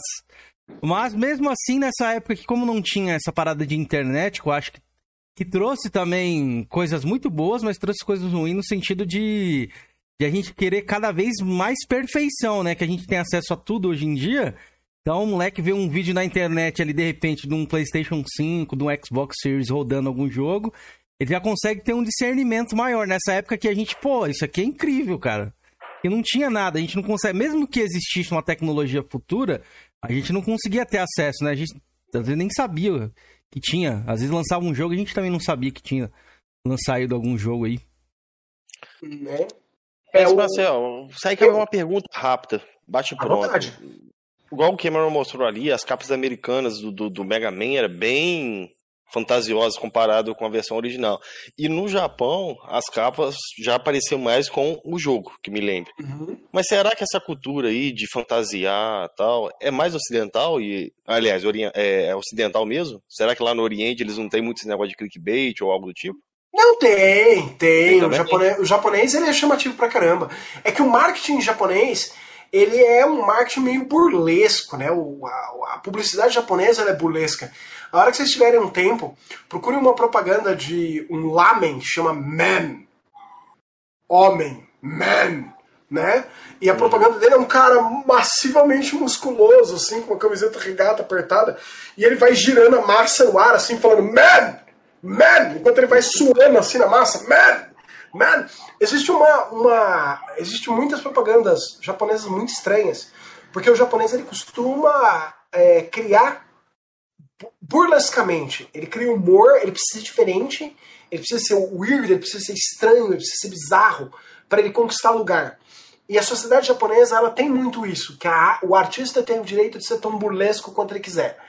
E enquanto a sociedade é mega ultra controlada.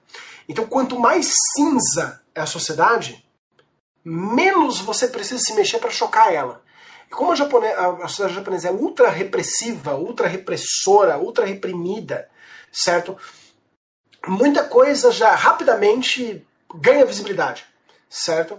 O, pro, o outro lado, que é o problema disso, é que quanto mais reprimida a sociedade, mais estranhas coisas que ela cria, né? E aí você tem histórias com tentáculos e tudo mais.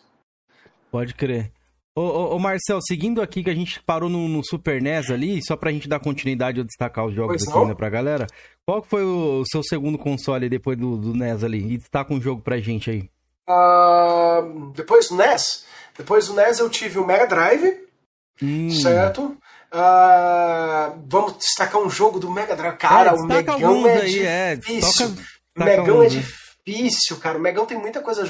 Ó, coloca um que a música é espetacular. Midnight Resistance. Certo, Midnight Resistance, muito bom. É tipo um contra, claramente o Rambo. A nossa, contra, contra Hard Corps do Mega Drive. É tão bom. No... Cara, vamos voltar, vamos voltar pro tópico que vocês me levaram lá no Megão. O Megão é muita coisa boa, cara. O Megão tem muita coisa boa. Ô, Marcel, mas você percebe esse tom É, esse tom também, ele cara saiu do Super, né? Vamos supor, hoje em dia que a galera é mais afetada ali pelo, pelo Flame War e tudo mais, essas coisas. Ele saiu da Nintendo pra vir pra SEGA, né? Não tinha essa parada, era que o pai podia dar ali e bola pra frente. Eu, eu, eu, fui, eu fui muito abençoado que os meus pais eles sempre compravam um videogame pro, pro maior e um videogame pro menor. Então o Mega Drive era originalmente do meu irmão. Né? O NES era meu, quando o Mega Drive veio, o Mega Drive era do Eric. Né? Não minto, quando o Mega Drive chegou ele era meu, Aí quando o Super Nintendo veio, meus pais me deram o Super Nintendo na, na coisa de que o Mega Drive fosse pro Eric. Então o Mega Drive foi pro meu irmão quando o Super Nintendo chegou. Mas não tinha essa coisa não. A gente teve Mega Drive e Super Nintendo lado a lado, né? Tinha na escola. Na escola você tinha. Você Sempre, tinha né? aquela coisa, você tinha a turminha do Mega Drive, você tinha a turminha do Super Nintendo. Mas eles queriam jogar, né?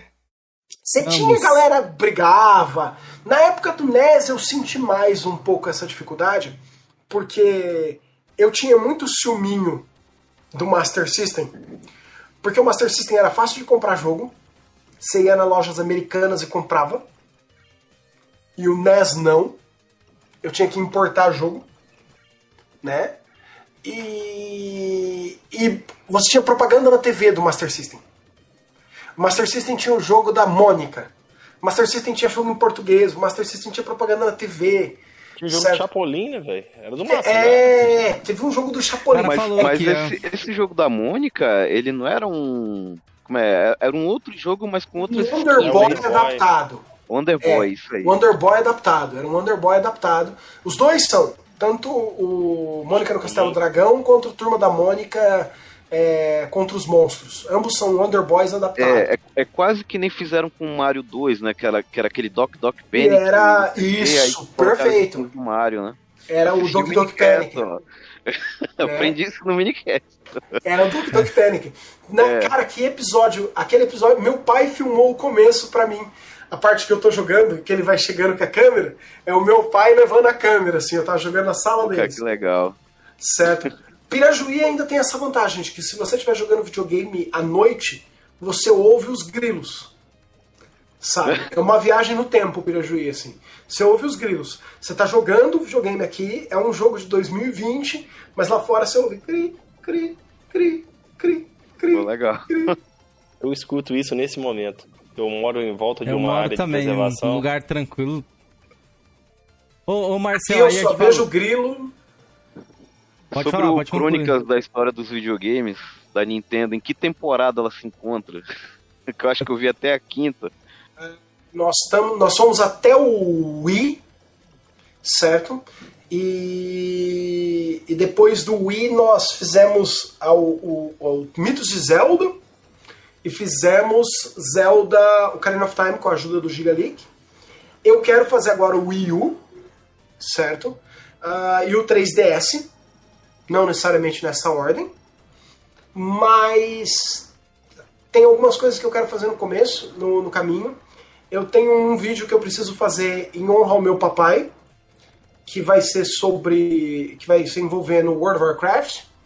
Eu quero fazer uma coisa envolvendo um dos maiores golpes da história, que envolveu o Driver. Então eu estou terminando a pesquisa para fazer ele. Então eu tô com algumas coisas da Nintendo paradas por um tempo, mas nós fomos até o Wii. Já e a gente quer fazer... já?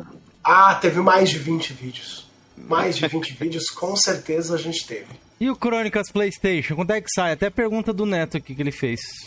Cara, é, eu, a gente quer fazer ele do mesmo jeito que a gente fez o Saturno. Hum. O Play. Certo? Então, Crônicas do Play 1. O Play 1 é um videogame muito amado no Brasil, né? Então a gente quer dar para ele o mesmo tratamento que a gente deu pro Sega Saturn. Então filmar na casa do Junião. Você viu o que? Do Saturno dele? Ainda não assisti tudo, consegui assistir um pedaço, é. é você, você, chegou a concluir o Sega Saturn? Porque eu lembro que a produção final ficou parada. Aí parece que teve que refazer tudo de novo, alguma coisa Deu assim. Deu muito né? trabalho para fazer a parte é. 3. Ele foi complicado. Mas, mas a gente. Porque a gente, quando a gente tava com ele escrito, saíram informações novas da SEGA sobre o Saturno. Então a gente basicamente jogou fora um monte de coisa e filmou de novo e, editou de novo. Então, assim, foi, demorou muito, demorou quase um ano pra sair a parte 3. Mas quando ela saiu, a gente foi muito. Foi no Natal do ano que saiu e foi muito bacana. Então, Play, a gente quer filmar quando nós pudermos é, nos encontrar sem máscara, com mais segurança, né? É.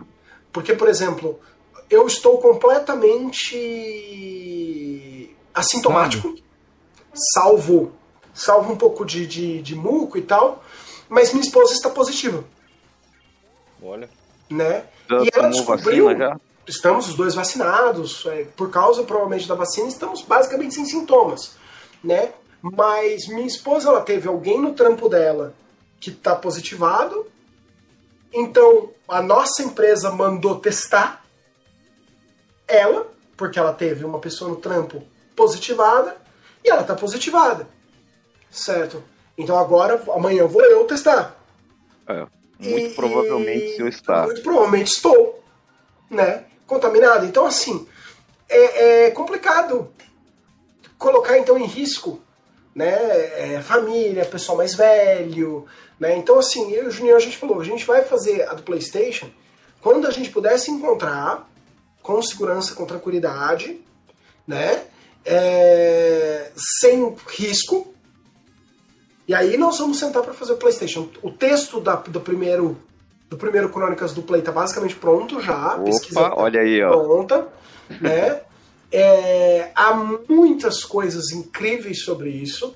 Há um livro inteiro em japonês do, do, do Ken, né, do, do criador do PlayStation, com os dados do início do processo, do que, que ele estava trabalhando na época. Então, assim, existem coisas incríveis a se falar sobre o Play 1, mas ele vai vir quando a gente puder filmar na casa do Junião com calma, porque ele vai ser feito no chroma key, bonitinho, com técnicas que eu não tenho acesso aqui.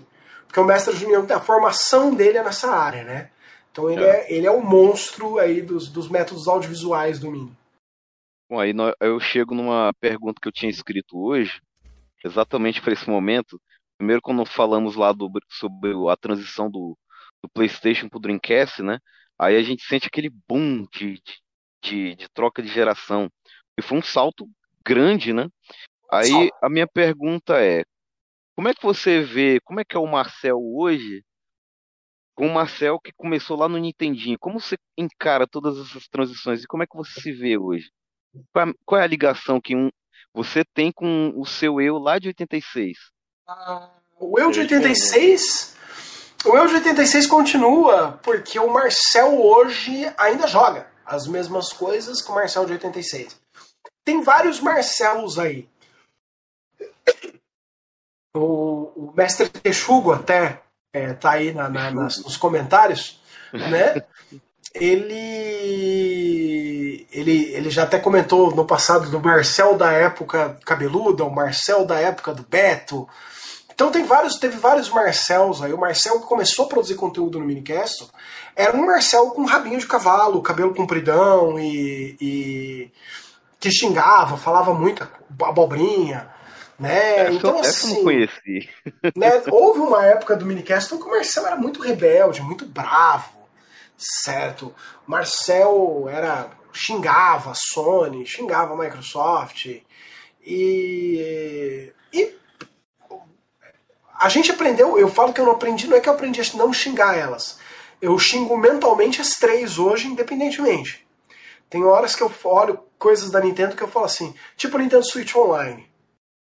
Tem horas que eu olho no Nintendo Switch Online e eu falo assim, ah, Nintendo. Rapaz, isso aí dá pano pra manga, viu? Não me faz uma dessa, Nintendo. Velho, não me dá uma dessa em 2021, é, cara. 2020... E olha que você falou naquele seu vídeo lá do por que a Nintendo não vai multiplataforma, né? Que as pessoas falam para você, pô, se a Nintendo vender um, sei lá, um alumínio com um selo da Nintendo, não, não foi exatamente isso. Aí que você mas é, é as pessoas falavam para você que você as compraria. As palavras exatas que eu usei é, foram disse, que eu compraria é um brinco feito Isso. de papel alumínio com cocô. É cocô com volta fechado com papel alumínio, um gancho de anzol. Rapaz, vocês falam assim. isso aqui perto de alguns nintendistas aqui, eles, nossa. Eles não, mas assim, eu, eu tive essa fase que eu compraria. É, é uma maneira cara. dele dizer que ele compraria qualquer coisa, né? Tudo da Nintendo. Você tá entendendo? E eu acho que a Nintendo ela tem mais capacidade de venda, para mim, do que ela deveria ter. eu tenho produtos Nintendo que eu pego na mão. Você tá entendendo? Eu olho para eles e eu falo assim. Você quer ver um exemplo? O Mini Famicom. Senhores, eu tenho, não um, eu tenho dois NES. Um deles modificado para RGB. Eu tenho um, um, um, AV, um, eu tenho um AVS com saída HDMI para jogar NES por FPGA. Por que raios eu tenho um Mini Famicom? Eu tenho porque a Nintendo falou assim: você precisa disso. E eu falei: sim, eu preciso. Certo? Eu não preciso. Para que, que eu tenho um Mini NES? Um Mini SNES? Um Mini Super Nintendo? Eu não preciso de um Mini Super Nintendo. Eu tenho um Super Nintendo. Certo? Produtos da Nintendo são altamente colecionáveis, velho. São altamente colecionáveis. Então, assim, eu quero ter, mas não preciso ter. Mas eu me convenço sempre que eu preciso ter. Porque é a Nintendo. Então, assim, é... a Nintendo tem uma facilidade. Ela tem um campo de distorção de realidade na minha cabeça. Que o que ela coloca na minha frente, ela fala assim. Eu falo assim, eu preciso disso agora, já. certo? Pela é... nostalgia, você acha? Por quê? O que, que dispara eu esse gatilho? Sei. Eu, eu, eu brinco com as pessoas que eu sou que nem a Ramona Flowers. Eu tenho um chip implantado aqui na base do crânio que me impede de falar não para Nintendo e para Disney. Certo? Eu não consigo dizer não para essas duas empresas, né? É, eu, eu, a Disney é a mesma coisa, a minha relação.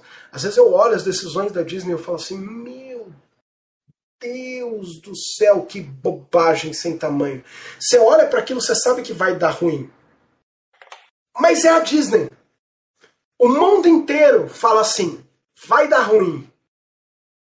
Mas eu vou pagar para ver. Eu vou comprar isso. E compra. Você tá entendendo? E elas sabem disso. Então elas têm esse campo de distorção de realidade. A Apple tem esse campo de distorção de realidade. Certo? 99,9999% dos analistas da época do iPod falaram assim: o que, que o Gates, o que, que o Jobs tem na cabeça? Certo? Isso não vai vender. Não vai vender. Não vai vender. Meu Deus, isso tem 75% do mercado de MP3. Como ele chegou aqui? Certo? Porque ele fez assim: este é o mais legal tocador de MP3 que você vai ter na sua vida. Não o melhor, não o mais potente, não com o melhor mais som, pro. o mais legal. Você tá entendendo? O mais legal. O que, que é legal? Não dá pra quantificar legal. Mas legal é boa... ótimo de vender. Era boa qualidade, viu? Posso não, dizer. sim, mas eu não discuto a qualidade dos produtos Apple. Existe uma entrevista do Jobs em que ele fala assim: é, veja que publicidade japonesa nunca, e ele está certo sobre isso, publicidade japonesa não discute qualidade do produto. Isso é uma coisa americana. O americano fala: o meu é o melhor produto. Feito com água mineral vinda das montanhas, passada nos seios de virgens. Né? Não, o japonês nunca fala isso. Ele parte do pressuposto de que não, impeça, não importa a marca que você vai comprar qualidade é fundamental. Você tem que ter. Marcel, em, em, quando o Nintendo Switch foi anunciado, você acreditou Marcão, que ele seria um sucesso? Eu só vou te. Antes do, do, do, do Marcel responder, teve um superchat aqui do numeral. Ele eu perguntou... quero complementar esse superchat dele. Tá. Ó, ele falou assim: ó, o blog, canal originalmente, seria voltado ao universo Nintendo, por isso o nome Mini Castle? E complementa aí, Jorjan. Gostaria de saber com o Marcel, se é uma pergunta que eu tenho, a origem Obrigado, do Minicastle, como foi criado o Minicastle, qual foi o objetivo e tal. Mas primeiro você pode responder Anota numeral sua pergunta. É, depois já deixa anotada aí, Marcos, sua pergunta que depois você vai fazer essa daqui, só pra matar essa aqui do chat aqui. É, então vamos lá, vamos dando do numeral primeiro. O blog originalmente era voltado. Vamos responder as duas perguntas juntas então. Ah, o Mini começa pela mão da minha ex-esposa, eu e o Fábio Marrou, né, que depois trabalhou também no Retro Fantasy. É, o Fábio é um dos meus melhores amigos. Foi meu padrinho de casamento não uma, mas duas vezes, certo? Chegou para mim no meu segundo casamento, é uma das pessoas que tem a maior liberdade no mundo comigo. ele e o Junião. Então, tanta liberdade, tanta intimidade, chegou para mim no meu segundo casamento, colocou a mão no meu ombro e falou assim: se me chamar pro terceiro, eu fujo. é... Então, assim, é um cara maravilhoso, incrível e fantástico. Na época nós éramos três fissurados em Nintendo. Eu já escrevia para Wall Pop, eu já, ele também, nós já escrevemos para blogs, já, já escrevíamos para blogs de outras pessoas, nós já escrevíamos para canais de videogame. É... Eu escrevo sobre videogame desde um clubinho de videogame que eu tive com tipo 13, 14. Então, é... a gente já escreveu sobre videogame e num determinado momento ele falou: Cara, vamos ter um blog nosso de Nintendo. Vamos falar as coisas do nosso jeito, vamos falar a verdade, doa quem doer. Então começa com o nome de Mini Castle, porque a gente queria chamar originalmente de Another Castle ou Princess in Another Castle, e depois a gente descobriu que já existiam muita, muitos, muitos é, que já chamavam isso e a gente chamou Mini Castle, porque é o toda a fase do Mario tem um mini castelo no meio. Então você entra no mini castelo, você tem o subchefe.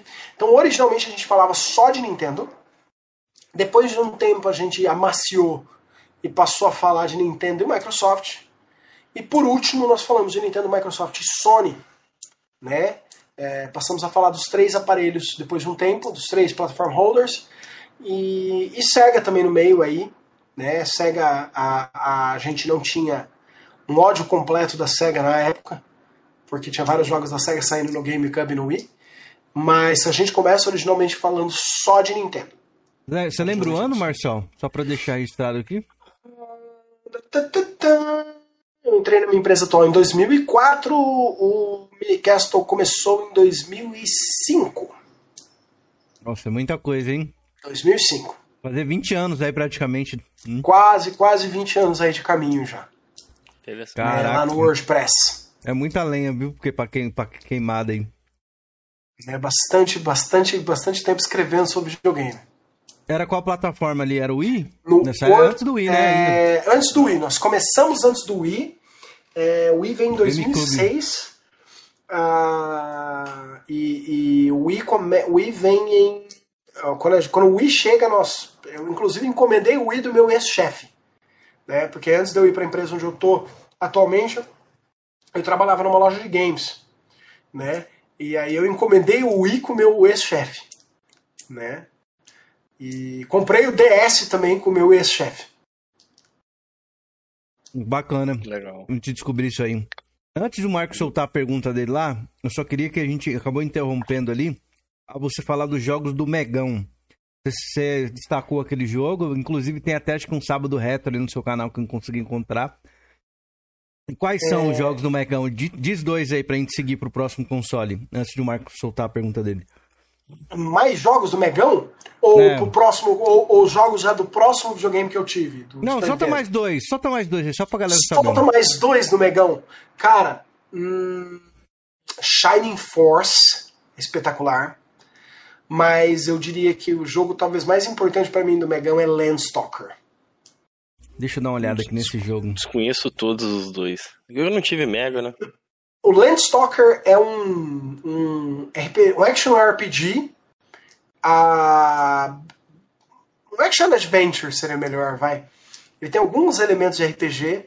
Muito bom, com visão isométrica. Certo? Do Mega Drive, que é espetacular. É lindo. A capa americana é feia demais. A capa americana é horrível. A capa americana parece que tá jogando com o Didi Mocó. Mas é, a capa japonesa é espetacular, é maravilhosa. E, e a e Shining Force é um RPG de estratégia da SEGA. Uma franquia de RPG de estratégia da SEGA espetacular. Muito, muito boa. Deixa eu só ver se é esse aqui o jogo aqui. É Brainstalkers Drácula, é esse ou não? Não, não, não, não. Não. não é, Landstalker. Landstalker. Landstalker, deixa eu ver aqui agora. Você pode ler, se letrar esse land aí? Não é de Land... ilha, não. Né? Já achei, já achei. Já achei, já achei. Já achei. L-A-N-D-S-T-A-L-K-E-R. Já está na tela, já está na tela aí pra galera conferir aí, o Landstalker. Então, e você chegou a jogar na época, então, foi um jogo que você jogou muito. Ou você Nossa, jogou véio, você descobriu depois? velho. Muito, mas muito. Landstalker eu joguei demais. Landstalker me gerou minha primeira namorada, cara. Ô, louco. Landstalker tá ah. tá ligada à, à história da minha primeira namorada. Eu curto o jogo com visão isométrica assim, velho. Né? Esse não é tão isométrico, mas eu curto bastante. Nossa, Dá pra perceber, eu gosto né? mais. A diferença do Super Nintendo com, no caso, Chrono Trigger e esse jogo aqui. As artes do Mega Drive, jogos de Mega Drive, tem uma característica muito própria deles, não tem jeito, velho. Dá, tem cara de Mega Drive esse jogo, né? Sim, a cor do Mega Drive era muito específica, né? O som do Mega Drive era muito específico. O Megão, a... nessa época, nós, nós fomos privilegiados de ver isso, né? Hardware de videogame, ele era muito específico, né? Então o hardware do Mega, ele tinha todas as idiosincrasias do Mega. Hardware do Super Nintendo, ele tinha as, as exoticidades dele. Então você olhava a cor de um jogo, você falava, esse é um jogo do Super Nintendo a cor do jogo entregava ele para você. Você entregava, você viu um jogo movendo, você falava assim, essa é a versão do Mega Drive. Sabe? Se ouviu o som, guitarra, por exemplo, o Mega Drive ele tinha metal, o Yamaha, o sintetizador de som do Mega Drive, as guitarras dele eram muito específicas. Você ouve guitarra no Mega Drive, na hora você fala assim, Mega Drive, sabe? Você, você ouve na hora. E, é e, e, o reverb do som do Super Nintendo é muito específico do Super Nintendo. Você ouve Castlevania, Castlevania 4.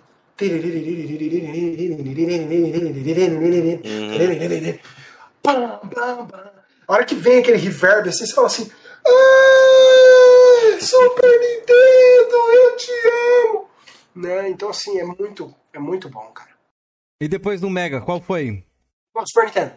Super. O... Eu tive o Super Nintendo, eu tive o Super Nintendo. Se o, Marcel, não, se o Marcel não me citar pelo menos os dois jogos da minha Calma vida... Aí, tá não, deixa ele falar. Não vem, não, não vem, não vem intimidar, Nossa. não vem intimidar nosso convidado aqui. Chrono Trigger. Chrono Trigger não tem, não tem começo. Chrono Trigger é, é, é, Chrono Trigger é espetacular. Chrono oh. Trigger, se você não jogou Chrono Trigger, você fez um desserviço a você mesmo. Nunca joguei. Jogue Chrono Trigger. Para tudo para tudo, é já, eu, eu, eu, não tenho muita habilidade com esse jogo de RPG de turno. Não importa. Eu arranhei no Final Fantasy X. O Chrono Trigger. Não importa. Cara, joga Chrono Trigger, existem versões. Tem, tem uma role na internet que chama Easy Mode Chrono Trigger. Certo? É um Chrono Trigger todo modado para facilitar para você jogar no Easy. Ele é muito isado, certo? Cara, joga esse jogo. Vou Fa comprar pra jogar. Cara, Faço questão de comprar o original ali, vou comprar na Steam, depois eu meto um mod nele ali pra ficar em português. É, não, a versão do Steam é maravilhosa, certo? Ela tem vários problemas, mas ela é uma versão cuja tradução é muito boa, certo? E, cara, jogue. Esse jogo é um jogo merecedor. Eu acho que eu tenho esse jogo umas cinco vezes. Em hum. lugares diferentes. E ele é espetacular. Ele é espetacular eu, eu vou falar pra você que ele é um dos melhores RPGs que eu joguei na minha vida. Não um dos melhores RPGs do Super NES. Ele é um dos melhores RPGs que eu joguei na minha vida. Ele é um RPG cujos personagens são desenhados pelo, pelo criador do Dragon Ball, velho. Kira Toriyama. Certo. Eu, eu, vou, eu vou mais além. Esse jogo é o melhor jogo que eu joguei na minha vida, cara. Tá no top de muitos, viu, Mas esse é, jogo pra aí. Mim é, é, é, um, é, um, gosto muito específico, saca? Um remake Mano, aí, vocês gostariam? Eu você tá dois. É difícil. Não, o um remake porque... do Chrono Trigger, vocês é, gostariam? É, é, difícil a gente pensar. Nossa, tô lá, tô lá. Mim, né? O problema é os caras estragar, né? A obra né, é, original, né? Porque ele é uma coisa fizerem... que tá ali naquela memória afetiva tão bacana e se você mexer uma palhinha, pode não pode ter um significado meio caótico, né? Pode ter uma ser uma mudança drástica. Então, e se fizerem estilo Final Fantasy VII ali, que os caras acrescentaram mais, colocaram mais coisa, mais conteúdo na lore, muito, agradou é, bastante gente, o bastante fã. Problema, o problema do Final Fantasy VII Remake é que esse game que você jogou no PlayStation 4, ele é um pedacinho do game original, cara. Então, mas é um vai pedacinho. sair a parte 2, pô. Vai, eu espero sair. estar vivo quando termina. Não, mas você tem que ter paciência. Essas coisas de videogame demoram Porque realmente ele é um pedacinho ainda do primeiro disco ainda. Primeiro disco. É. Tudo bem que assim, o final mudou tudo. O final foi lá e falou pra gente assim: não espere que a história siga o mesmo caminho. Não vai. Mas assim, o que me chateia com relação ao Final Fantasy VII por pedaços, não é ele ser por pedaços. É que a Square tá comercializando pedaços do pedaço. Então ela soltou Final Fantasy VII parte 1, ok. Tô dentro. Eu entendo suas necessidades, Square. Aí ela soltou Final Fantasy parte, parte 1 Intergrade, que é a 1.5. Tem uma DLC, é um, né? É a 1 mais uma história com a Yuri. Yuffie. Né, Kayumi. Yuffie, desculpa. Kayufi. Aí você fala, ok, agora nós já temos notícias que vai sair um DLC do DLC, que vai ser uma versão 1.8. Nossa Com uma história que envolve só uma noite das meninas. Passa então, uma aventura só da Ares, Yuffie e Tifa. Certo? Então, assim, eu começo a falar, beleza. E, e aí começa a cheirar começa a vir o cheiro de Kingdom Hearts. Versão 1.0, 1.5, 1.8, 2.0, 2.5, 2.8, 3, certo? Começa a cheirar Kingdom Hearts. Então você começa a falar assim: hum, talvez não tenha sido uma boa ideia. É que não tinha outro jeito de Final Fantasy VII vir pra gente. Eles não iam lançar. Senão não ia sair certo. nessa geração. Provavelmente não ia dar não, tempo. Não ia eles fizessem. É, nenhuma. Eles não iam conseguir terminar isso aí. Não ia sair nunca né? Então, assim, eu, eu tô dentro de um, de um crono novo. E eu gosto de um crono modificado para atender a geração mais nova. Porque vai ser o crono deles, não vai ser o meu crono. O meu crono veio no Super Nintendo. Eu tive o meu crono. Né? Eu tive mais do que isso. Eu tive um crono e tive a continuação do crono, que foi o Chrono Cross, que é outro jogo espetacular. Mas Chrono Cross, por exemplo, eu não consigo jogar. Eu tenho o Chrono Cross original. Eu não consigo jogar Chrono Cross sem cheatar. Porque eu tá não tenho mais paciência de subir nível. Eu imagino. Eu não tenho mais. É. Eu não tenho. Isso é uma, é uma outra coisa que gera até uma pergunta, Marcelo. Você acha que os jogos hoje eles são mais fáceis que naquela época? Ah, mas sem dúvida. Sem dúvida. Sem dúvida. Porque os jogos da época eles eram muito mais curtos, era necessário isso, né? O, um jogo de Mega Drive, por exemplo, às vezes um jogo de nave de Mega Drive bonito, tivesse gráficos bonitos e som animal, você terminava ele em 45 minutos. Uhum. Se você soubesse o que você estava fazendo. Então o jogo era absurdamente difícil. Eu lembro que tinha um jogo, eu não lembro se era do PC Engine ou do Mega Drive agora, que quando você morria, acho que era do Mega Drive, quando você morria, uma voz em japonês falava assim: You need practice. Né? Você precisa praticar mais sabe? Uma voz sintetizada. E era espetacular. Era difícil, mas espetacular. Por quê? Porque você tinha que fazer o dinheiro que o cara gastou naquele cartucho valer. Valer, é. Que era, tinha limitações, né? Também de, de, muito de tamanho. limitada né? a memória. memória era épocas diferentes. Hoje, não faz sentido você ter um jogo, né? É, a menos que ele seja um nicho, um nicho que quer fazer isso. Por exemplo, a From Software faz isso muito bem com os jogos dela, com os jogos Souls Já dela. leio aí, Oceano. Obrigado. Então, assim, ela faz isso muito bem, mas não há mais necessidade do jogo ser extremamente difícil. Não há mais necessidade do jogo ser extremamente é, complexo e, e, e, acabar com a sua raça e tal. Porque não, não tem mais, o jogo não tem mais que durar. Eu posso fazer um jogo de 200 horas se eu quiser hoje em dia. Pode crer. Cara, o Marcelo tá ô, isso aí. Só agradecer aqui os superchats aqui, ó, e ler rapidinho. Oceano, nosso querido Tuga aí, falou assim, ó, quando vai ter um strip do pelado? O Felipe prometeu, provavelmente é do Marco. Marco, você vai fazer strip, Marco? Você prometeu, Marco? Posso comentar brevemente sobre isso aí? Pode. Comente aí. É porque eu tava numa live com o Kaká, né? Aí, e como eu moro em Manaus, aqui é quente, normalmente a gente fica sem camisa. E ele não tem o costume de usar o Discord é, a tela do Discord, ele tá jogando e a gente tá conversando. Uhum. E acidentalmente eu, eu apertei no botão da câmera. Aí na época eu tava jogando Sinfonia da Noite, né? Castlevania uhum. e tal. Aí eu fui atrás de um mapa, então eu fechei o app, só que a câmera dele continuava me filmando. Uhum. Aí eu fui atrás do mapa lá e os meninos falando e eu rindo, né? Aí no momento que ele pega e muda a tela pro, pro Discord, lá está eu lá, sem camisa, rindo, olhando pro celular, e a galera me zoou até hoje. Ah, cometeu uma gafe aí, então, no, no é uma gafe. E, e, o Oceano mandou mais dois euros aqui, ó, que só trabalha com euro. Live de pessoas velhas falando de velharia. Ô, oh, live a sua cara, Bom português. Demais, Tem coisa melhor, 30, rapaz? Brother. Sabadão ah, aqui. Ah, cara, mas eu vou, vou, falar uma parada. Não sei se o Marcel concorda. Obrigado, viu? Pra mim, a melhor época dos videogames foi PlayStation 1 e Nintendo 64. Ô, oh, peraí. Tá Calma. Tá esquecendo um aí. Você tá esquecendo um. Saturnão da massa, Saturno. pô. Ah, Saturno tá maluco, não tive. Mano. Infelizmente eu não tive acesso. Não tive acesso também ao Saturno na época. Antes de falar pra 64 e, e coisa aí que o Marcel deve ter contato, eu tenho que citar esses dois jogos aí. Eu queria que o Marcel brevemente falasse sobre esses dois jogos do Super Nintendo, que para mim tá no meu top 3 de melhores jogos da minha vida. Não são jogos com dificuldade, mas são jogos que tinham uma campanha bem longa pra época. O primeiro é o Super Metroid. Meu Deus. Pra mim, eu, eu amo cara. aquele jogo, velho. Faço 100%, pelo menos uma vez por ano eu tenho que fazer 100%. É, eu também. Cara, cara. Aquilo é uma obra-prima. Mar Marcelzinho chegou da locadora. Marcelzinho chegou da locadora, colocou aquilo no videogame dele. Marcelzinho não tinha a versão dele ainda. Tava longe do aniversário. Pum, colocou o cartucho, ligou. Apareceu assim. Tandan. Tandan. Nintendo. Tandan. 1994. Tandan. Aí quando você aperta Start, uma voz fala assim: O último Metroid está em cativeiro.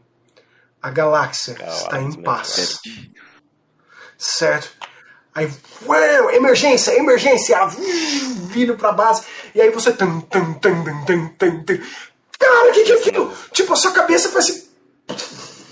Começa a sair seu cérebro do nariz, assim. Aquele jogo ele tem uns. Cara, é difícil. Meu Deus. Meu Deus, cara. É, e você já sabia de Metroid, Marcel? O Metroid, Super Metroid, tem uns detalhes assim que parece ser bobo. Mas assim, a Samus, quando a arma dela é nesse braço direito, se não tiver enganado. No braço direito, isso. Quando ela tá mirando, o ombro dela fica fica mais assim, sabe? Ele, ela eleva o Bruno. Quando ela, tá, quando, quando ela tá virando assim, não tem essa elevação, porque aqui é o braço dela normal e ela bota a mão. Você vê ela é colocando a mão Sim. em cima. Cara, era Sprite, Cameron. Sprite Sim. É, é uns detalhes assim. talvez na época o cara, cara tanto faz no Sprite de qualquer lado, né? Você jogou a versão do Cubby, o Prime? Sim, sim, sim. Cara, deixa ela parada no Prime e de repente ela faz assim, e metade do canhão desaparece. E tem uma tela aqui. E ela faz. e tipo, fecha de novo e ela guarda. Não reparei. A hora que ela vai segurar assim, às vezes, quando ela vai usar o míssil, ela gira uma ferramenta, ela gira um, um, um switch. Ela vai Aí já foi abrir o míssil. Fez, né? Não reparei. Ah, Prime 3, Prime 3 com seus raio-x aparece a mão dela, né? A mão ela, dela. Ela aperta um, uh -huh. um botãozinho, Sabe, cara. Eu ia na época do Metroid Prime e o Twilight Prince. Agora, o outro jogo, Marcel, que eu acho que acredito, não sei, para mim é o melhor jogo da franquia.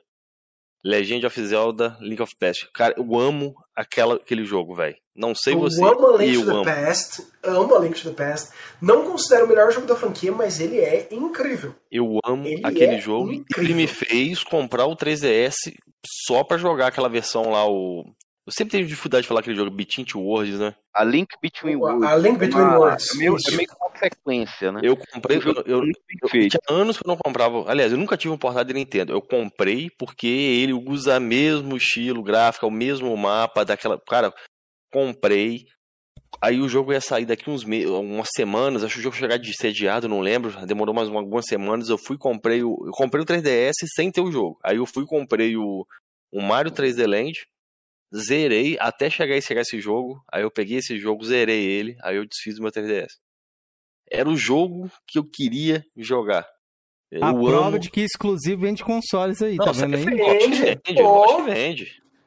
Entendeu? Eu comprei oh. o Xbox do, do, do Tomb Raider exclusivo ali, o Xbox One. Mas eu continuei no Xbox One por outros motivos. Mas o motivo que eu comprei o One foi o Rise of the Tomb Raider. Ter chegado ah, o, o, terceiro da trilogia é bom? O Shadow, Shadow. of Tomb Raider? Cara, eu eles... Ele não é ruim, ele é bom, ele é bacana tal. O que matou um pouquinho ali é que eles botaram umas missões secundárias ali, entendeu? Jogável. Não é, é mais exploração, é um... né? Focado mais é. em exploração, Shadow. A galera fala assim: ah, não, ele lembra muito. Não lembra os clássicos, não, tá? Se você jogou os clássicos, esquece, não lembra clássico, não. O clássico tinha uma pegada muito única, velho. Nenhum Tomb Raider, nem, os, nem aquela, aquela, aquele, reboot, aquele reboot lá, o Legend Anniversary on the World, tem a pegada do clássico pra mim. Entendeu? Os clássicos são únicos. Mas você vai gostar. Você gostou do Rise? Você gostou do. do eu. Então, eu gostei, o meu, eu gostei muito do Rise, eu joguei ele tanto no PlayStation 4 quanto no, no, no, no, no Xbox. Mas é, o, o, meu problema com o Rise, que eu sempre falo isso com o Duna, que foi o cara que me presenteou com o jogo no, no Xbox, eu falo assim, mas o meu problema é porque assim, a propaganda do primeiro remake era veja ela se tornar a exploradora de tumbas. Aí a, a, propaganda do Rise é veja ela se tornar a exploradora de tumbas. E a propaganda do Shadow é agora ela vai finalmente se tornar a exploradora de tumbas. Eu falei, poxa, mas quantos jogos vocês vão ter até ela virar a Tomb Raider? Uhum. Né? Então assim, quanta história você vai me contar até ela ser a Tomb Raider? O Shadow. O Shadow faz. Tem, o Shadow ele me lembra um pouquinho o Last Revelation, porque o, quem jogou o Last Revelation foi o Tommy Nossa, o Last Revelation é ruim pra caramba! É, ele é ruim em caso do design, né? Boa, eu acho boa, Marcel, horrível. Boa. Jantou. O que ele assim, quando eu falo que ele me lembra o Last Revelation, é causa do seguinte. Porque o Last Revelation, ela fez uma merda gigantesca, depois ela teve que correr para corrigir a merda que ela fez. Certo? certo? E o Shadow é dessa pegada também. Ela fez uma merda, depois ela vai ter que correr para corrigir a merda que ela fez. Entendi. Entendi. Entendeu? Nesse ponto. Entendi. Agora, você não gosta do Last Revelation por causa daquele, daquelas fases, você vai passando uma, duas, três fases, de repente você vai pegar um item para voltar três Nossa, fases atrás. Aquele, aquele jogo, aquele jogo ele, ele, é muito confuso, velho. É. Ele, ele é a definição do cara, pelo amor de Deus, põe uma seta. Um mapa. É, se tivesse um mapa ali, seria mais fácil. falando assim, vira aqui. Faça eu, isso aqui, pega aqui. Eu, eu sou muito fã de Tomb Raider, mas eu me perco no Tomb Raider Last Revelation. Eu me perco nele. E olha que eu joguei bastante, já fechei aquele jogo e eu me perco quando eu vou jogar novamente. Ah, Ele é muito que, confuso, velho. Que jogo confuso, Mas né? é melhor do que o 3. Entendeu? Eu não gosto do Tomb Raider 3, velho. Eu tenho um preconceito com o Tomb Raider 3, velho. Ele é bom. É, ele é bom. Ele é bom. Ele, ele foi muito ação.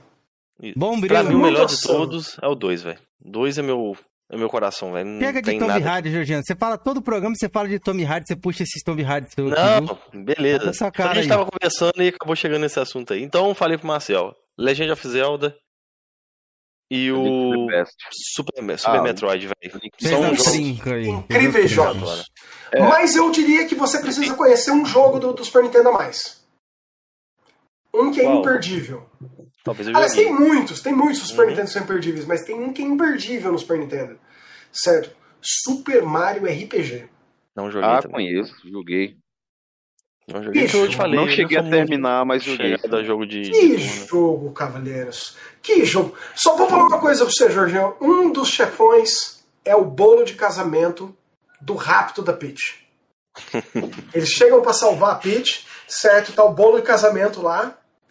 E aí o, o, o, cozinheiro fala assim: Não, vocês não vão levar ela embora porque alguém vai ter que comer meu bolo. Aí o bolo mexe assim. Aí o ajudante vê que mexeu e fala assim: Senhor, uh, the cake is moving. O bolo está se movendo.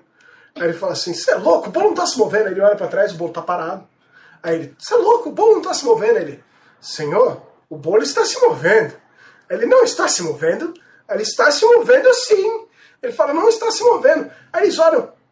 Aí o bolo, Will. Aí ele, ah, o bolo está se movendo. E eles, ah. E o bolo te ataca, porque ele quer ser comido no casamento. Sabe? É muito bom, é muito viagem de ácido, mas é muito bom. Ah, então, é. e depois o Super? Qual foi? Vamos resumir aí, falar rapidinho pra galera saber depois, um Depois do Super, nós fomos para o Play 1, certo? Depois do Super, nós fomos, próximo videogame foi o Play 1. Um comentário rapidinho. Eu lembro que você falou, até foi no lance do Sega Saturn, você falou que o Play 1 foi de fato que pregou o caixão ali na, na Sega, praticamente. E diz que se você fosse resumir, e eu concordo 100% com essa afirmação, o sucesso do Play 1 em um único jogo, ele tem nome e sobrenome: Final Fantasy VII. Final Fantasy VII. Final Fantasy VII. Certo? Tá. Porque assim, o Play 1, o Play 1 fez muito sucesso. O Play 1 mudou a, a, característica do universo do videogame. Ele mudou a face de como o videogame era vendido. Ele criou a figura da distribuidora, ele criou a figura da produtora, certo? Ele mudou o universo. Certo? Mudou. Nintendo e Sega não estavam preparados para a Sony. Isso é uma verdade. Certo? Mas no momento onde a Square fala tchau para Nintendo, hum? E Final Fantasy 7 muda tudo que a gente pensava em termos de como RPGs eram feitos. Em termos cinematográficos, em termos de entrega no videogame. Porque se você for falar em termos de história, Final Fantasy VII não, não traz novidades. Se você é um jogador assíduo de RPGs japoneses, você já tinha visto o protagonista morrer. Você já tinha visto membros do grupo morrendo e serem ressuscitados. Você já tinha visto debates sobre vida. Na verdade, eu, eu seguro comigo que Final Fantasy VI é melhor que Final Fantasy VII. Em termos de estrutura, em termos de jogo, em termos de história. Né? O Kefka é um vilão muito mais perigoso. É, isso eu concordo. O Kefka é um vilão muito mais perigoso que o que o que o Sephiroth. Porque o Sephiroth ele é um um ecoterrorista. Ele foi enganado pela pela pela mãe dele, entre aspas, ele é enganado pela, pelas falsas visões, certo? Sobre a, a, o terror que veio dos céus, né? E ele acha que destruir tudo no planeta vai dar chance da natureza se recuperar. Né? O Kefka não. O Kefka é um nihilista. O Kefka ele quer matar todo mundo e destruir tudo porque nada merece existir. Sabe? Quando você para pra pensar que um jogo de videogame de Super Nintendo estava discutindo filosofia com você de que nada merece existir, cara, Final Fantasy VI é muito bom. Final Fantasy VI é incrível. Mas Final Fantasy VII muda o jogo. Final Fantasy VII manda um sinal para a indústria. A partir de agora, é por esse jogo que vocês vão ser pesados. É por esse jogo que vocês vão ser medidos. Certo? Então, meu Uma Deus. Muito forte nele é a trilha sonora, cara. Toda a trilha vez sonora eu, é incrível. Eu começo a ouvir e não dá para você parar de jogar. Uma hora você já passou do lá de Midgar e tá e vai embora, né? Né? O... Tá aí uma franquia que deixei passar completamente Final Fantasy, assim. Passou completamente pelos radares. Na época do Play, eu não tinha interesse em RPG. Até hoje eu não sou tão ligado assim. Infelizmente. O único Final Fantasy que eu joguei, mas eu não fechei, mas assim, eu respeito, tenho um carinho imenso ao Final Fantasy X, velho. Sensacional. Final Fantasy X é espetacular. Final Fantasy X é espetacular. Então, Marcel, então do PlayStation ali, você citaria então Final Fantasy VII? Cite três jogos aí marcantes para você. No Play 1? É. Cara, você mandar escolher três, três quatro jogos no Play é 1, difícil, cara, é difícil, é. É, é. é basicamente impossível. Tudo que a Capcom lançou no Play 1 é perfeito.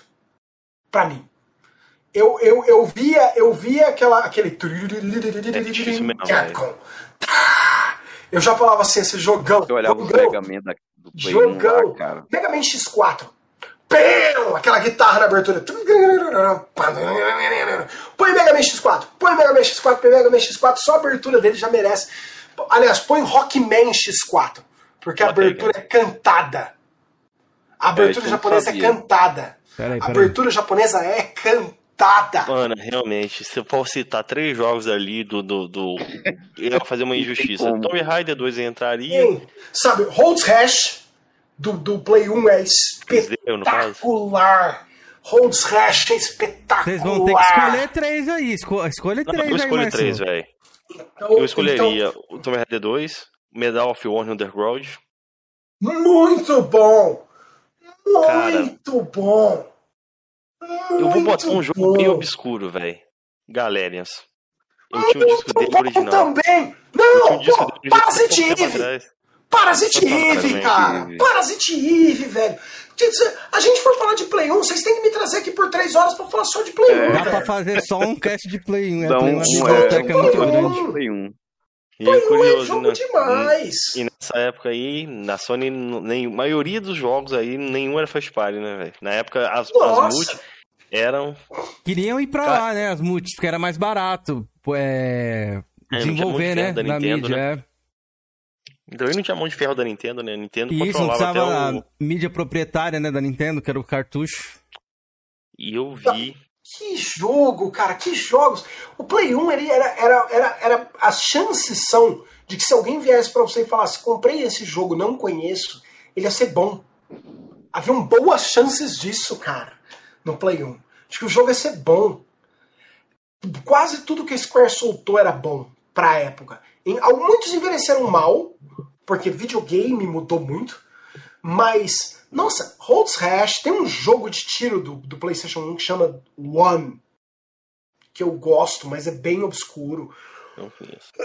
O Doom do Play 1 é espetacular. O Quake do Play 1 é espetacular. Um Quake 2 do Play 1 é espetacular. E funciona com mouse. Dava pra você jogar com mouse numa mão e direcional na outra, velhinho. Mas tinha um mouse com a entrada do. Tinha mouse de Play 1. Não sabia. E você conseguia conectar no, na entrada 2. E você jogava que nem se fosse no seu PC. Legal. Controlando a, a, direção strafing com Esse acessório deve mouse. ser bem raro nesse mouse do, do, do Play Nem tanto, nem tanto. Nunca vi.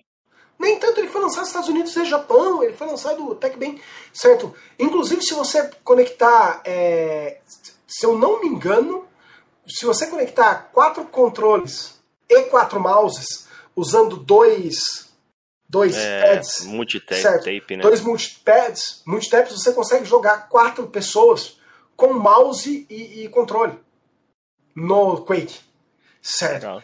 Claro que ninguém vai ter essa combinação louca. Ninguém vai ter quatro mouses e quatro controles e dois multitaps em casa, a não ser que você seja um louco pelo Play 1.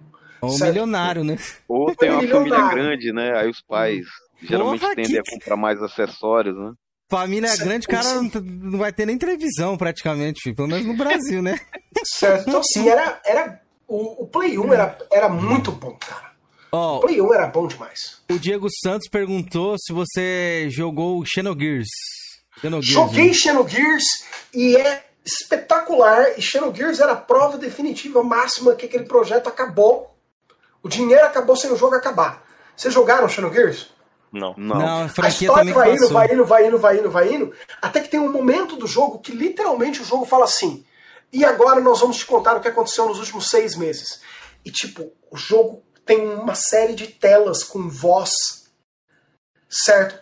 E ele vai tipo pro final do jogo. Tipo, Caraca. Tipo, como, como se tivesse tipo acabado o dinheiro, o chefão final, a, a, parte final do jogo estava pronta, só que tinha, sei lá, ia ter um, um disco a mais de coisa. E a Square falou: não sei se são louco, velho. Eu não tenho dinheiro mais ah, vamos fazer jogo, assim, é, vamos fazer assim então. Vamos meter um. o cara fez um voice over aqui com umas páginas girando assim. Mas é muito bom. Mas, o jogo é muito bom. Ô, Marcel, é, é, tipo assim, a equipe de desenvolvimento foi o diretor do, do Xenogears, que ele se desligou da Square, né? Inclusive Sim, ele fundou uma outra empresa e, fazia o Xenosaga. no Xenosaga. É, que era, é. pertencia à Bandai, né? Que depois fez uma outra empresa, não sei se foi nessa época, que hoje pertence à Nintendo, que é a Monolith Soft, que hoje produz o Xenoblade. E, e Xenoblade é espetacular. É, o 1 e o 2 são jogos excelentes. Eu não concluí os dois, mas. Não, o Xenoblade 2, você leva 20 horas para pegar o robô. É, gigante. o 2 é, é, Pô, tem que ter muita paciência, velho. Não dá. O Xenoblade 2 não. não, não eu não gostei. Eu, eu, cheguei a jogar no Switch. É o do, é o do Switch, né? O do Switch, é. isso. Eu não gostei nem da, do, do, visual do jogo. Da arte do jogo. Gostava mais da arte do original. Achei bem diferente. Oh, ah, mas você tá falando do 1? Um? Não, do 2. Não, do 2. Ó, pra deixar dois catalogado é diferente, tá, é diferente. Que eu vi Porque já são lá. três games, né? Tem o do Wii, que também foi relançado pra, pra Switch. É, foi remodelado também. Tem o X, que é do Wii U, e o 2. Então acho que vai ser os dois. Ó, oh, deixa só. Joguei, só passar algumas franquias aqui do Play 1 e pra deixar catalogado pra galera. Metal Gear Solid 1 que a gente não citou. Silent Cara, Hill. É difícil. Tekken 3, aí tem o, pro, o, próprio Spyro aí que a galera tá, tá, gostando Ace agora Combat também. também, sensacional. Os Crashes, né, que a gente teve, Gran Turismo, a, a, série Resident Evil, aí tem aquele Legacy of the Kain que a galera pede até hoje, né, que é o Soul River. É, ó, Curiosidade, Cameron, rapidinho. Ele era feito pela Crystal, que é o que faz hoje atualmente o Tomb Raider. Crystal, Crystal Dynamics. Isso. Aí tem os, o Final Fantasy Tactics, o Parapater Rapper também, que tá aí, ó, abandonado faz um tempo, né? Tem uma Lundra aí, que uma galera, nossa, Lundra, não sei o quê. Aí tem os ah, próprios... A continuação espiritual de Landstalker. Tem os Dragon Quest, né, também. Dragon Quest ali que a galera gosta. Em segundo, no Japão aí é, é feriado quando lança Dragon lá Quest o Dragon é, Quest. É, é, é monstro. Dragon Quest é muito monstro, cara. Teve aquele da Fazendinha que é o Harvest Moon, tô com alguns abertos aqui, né? Então, Play 1 é a biblioteca que nem eles falou assim, é, é, é gigantesca mesmo. E às vezes você pegava um game emprestado ali, era difícil mesmo o game ser tão ruim, assim, ao ponto de você, sei lá, meio que dropar, ou a gente que era, sei lá, ah, não, vou jogar porque era, era o, o que tinha na época. Você acha que tem isso também, ou era porque era bom? Eu acho que um pouco menos. Porque como muitos de nós tinham os videogames desbloqueados no Brasil, Play 1, então a gente não dropava o jogo muito por ele ser ruim. Porque jogo ruim, muitas vezes a gente nem comprava. O jogo acabava, você acabava comprando, você não emprestava tanto jogo no Play 1. Você emprestava quando, por exemplo, seu amigo às vezes falava ó, já joguei, pega aí pro seu, ou, ou tó, joga aí, depois você me devolve. Mas era, era, muitas vezes a gente gostava do jogo, a pirataria era tão barata, você acabava depois adquirindo o jogo. E jogos muitas vezes eram longos, você adquiria, você jogava. E a gente teve realmente uma concentração. Você tem aglomeradores que fazem um bom serviço nisso. Se você pegar a média das notas de jogos de Play 1 e Play 2, a aglomeração joga você acima do 6,9. Ou seja, ele é um videogame 7 para cima, a média dos jogos. E isso é muito bom quando você para pra pensar que tem milhares de jogos, dezenas de milhares de jogos na biblioteca. Interessante. Tá entendendo? O número de jogos que tiraram três, que tiraram dois, tá na casa dos centenas. Mas como você tem muito jogo bom, você puxa o a nota número, pra cima. a nota para cima. Certo? Então assim, cara, é absurdo. É absurdo. E eu fui do Nintendo, eu fui do Play 1 pro Nintendo 64. A gente teve eles no no, no teve um e depois o outro. Então eu senti muito essa mudança de ir de uma era que você tem milhões de RPGs, certo? Para uma era onde você tem Quest 64. Ah, Marcel, você tá zoando. Não. Teve uma época que a gente tinha Quest 64. Esse era o RPG do, do Nintendo 64. Certo? Tinha 3, 4 RPGs no Nintendo 64. Né? Nintendo 64 ele sobreviveu à base da Rare ali, né? Ah, Rare e Nintendo, Nintendo e Rare, Rare e Nintendo, Nintendo e Rare. No Japão teve mais coisa. No Japão teve vários jogos que a gente não teve por aqui, né? Tipo Project Wonder, né? Teve muita coisa japonesa. É claro que assim, se você tivesse falado para mim naquela época, você vai deixar para trás Final Fantasy em troca de Ocarina. Eu nunca ia dizer não para você. Porque é o Ocarina of Time. Eu nunca ia dizer não para você por Majora's Mask. Eu nunca ia dizer não para você por Perfect Dark. Certo? Perfect Dark para mim é o mapa de todos todos os jogos de FPS modernos.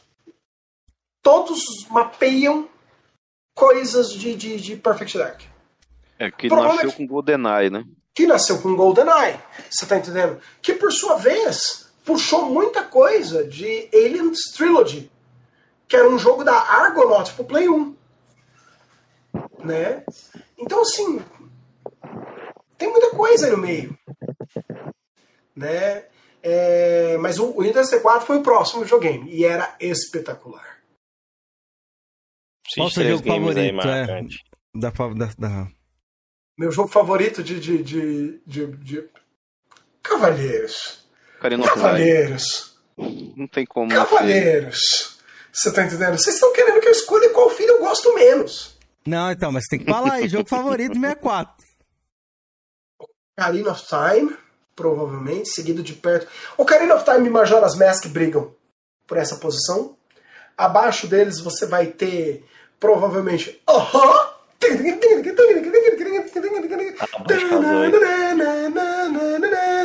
Banjo Kazooie, né? Banjo e Banjo Tooie, certo? Uh, Perfect Dark, GoldenEye, Fitas caríssimas, hein? Banjo Kazooie. Cameron, pra quem, aí, quem tem Xbox One, velho, esse jogo que ele citou aí pode jogar no Rare Replay, velho. Joga no Rare Replay. Uma a versão do Rare Replay é espetacular. Que a única é melhor coisa que eu falo pra vocês que vocês têm só que jogar que tá no Xbox One, certo? Inclusive tá na promoção, essa semana na promoção de retro deles. Se você não tem o disco, porque ele é caríssimo no Xbox clássico, compre a versão digital de Conquer Bad Fur Day. Reload, uhum. né? Reload. Reload, Live and Reload. Meu ele, Deus! Ele, ele deu na Good. citou ali. Ele deu na Good. Ele deu na Meu Good, eu peguei. Deus, que jogo é aquele? Porque assim, tem uma piadinha logo no começo da versão do Nintendo 64. E essa piada é modificada na Live and Reloaded. E tem uma hora que ele olha pra tela e fala assim: Senhores escritores, chega de mudanças. certo? E, tipo, é bom, que jogo bom, velho. Meu Deus, aquele jogo é bom demais. O primeiro chefão é um cocô gigante, velho. Que canta uma ópera pra você. I am the great mighty Você acha que é o, é o jogo mais adulto ali do 64? Sem dúvida, sem Nossa. dúvida. Vocês sabem onde estavam as propagandas desse jogo, né? Na Playboy. a Nintendo fez propagandas na Playboy desse jogo. Na Playboy, velho. Foi a primeira vez que a Nintendo fez acordos de propaganda com uma revista masculina. Esse, esse Ela jogo deveria protocolo. É o mestre do Jackass e do Hermes e Renato, cara. Nossa, é bom demais. Esse jogo é bom demais, Mano, carinha. O Conker, eu acho que hoje, para ser ressuscitado, eu acho que a única empresa que eu vejo que poderia fazer algo parecido com da época ali, talvez, talvez a Double Fine, né? Double Fine. Também penso Double a mesma Fine. coisa. Porque a Double, Fine ela tem esse. Eu tô começando a jogar agora o Psychonauts 2. Cara, ela, tem essa. Psychonauts 2 é um, é um jogo fantástico, velho. Eu tive o prazer de, jogar ele, de explorar cada pedacinho dele, sabe? De buscar ali. Obrigado, Game Pass. É, obrigado, Nossa, Game Psychonauts, Psychonauts foi um jogo que merecia muito mais do que ele teve. E Psychonauts 2 eu ainda não joguei, porque me falta tempo. Mas Imagina. ele tá na lista das férias. Com certeza, é, tempo é a coisa eu mais difícil Eu acredito firmemente que você vai gostar bastante. Oh. Cara, eu sei que eu vou. Esse jogo é bom demais. Cara, é aquele demais. jogo de, de, de, de, rock da Double Fine, o Brutal Legend. É o... Isso, Brutal uhum. Legend. Brutal Legend, cara. O que, que, é aquilo? Que, eu que achei jogo a trilha sonora muito boa, os personagens, só que ele tem uma pegada, além de, de meio que um hack and slashzinho assim de, de, de batalha, né? É... Ele tem um negócio de turno, né? O, o Brutal Legends. Uma parada assim que eu lembro combate, que até... O combate é muito diferente. É, que Mano. eu falei assim, poxa, não me adaptei assim tanto. Posso dar uma segunda chance, que eu joguei umas 5 horas dele, mas a, a, trilha sonora dele é muito boa. Muito boa mesmo. Cara, pra quem gosta de rock. Fine, ela, ela, é muito subestimada, velho. Mas a Double Fine é, foi uma das maiores joias que a Microsoft pôde colocar no seu. Concordo. Na sua bagagem, velho. Porque para mim, Grim Fandango também é um dos melhores jogos que eu joguei na minha vida, velho. Fandango é espetacular. É e, e eu recomendo véio. a todo mundo jogar ele na versão da Microsoft dublado. Vocês vão se virar na cadeira de rir. Cavaleiros. É, é maravilhoso. Ó, oh, o Erickson Kratos tinha feito uma pergunta, acabou passando ali. Se você acha que o Final Fantasy VII que a gente falou ali vai sair pro Xbox, você acha que ele vem ainda? Essas versões remaster estão dubladas, acho que é a mesma dublagem da Brasoft, se não estiver enganado. Né, é, que tem um trecho onde ele vira pro cara dos balões e fala assim: Meu, meu filho quer outro balão de animais. Aí o cara dos balões fala assim: Ah, minha tendinite está me matando. Aí ele fala assim: Não pode ter tendinite. Não tem tendões. Aí ele fala assim: Você não tem língua, mas não para de falar. Certo. Maravilhoso. É, cara, eu não sei. Final Fantasy VII no Xbox é uma pergunta forte, hein? É, no PC ele já chegou, demorou muito para chegar. Eu imagino que não há razões para Square não fazê-lo, né? É, a máquina tem lá para ela lançar. Eu não sei se há interesse negocial dela em lançar, no entanto, porque assim, o, o, a questão é quanto, quantas milhões de unidades versus é, quantas milhões de unidades eu vou vender no ecossistema dele versus meu custo para adaptar. Certo? Lembrando que a Square é uma empresa sovina. Eu vou usar o termo sovina para não usar um termo mais forte.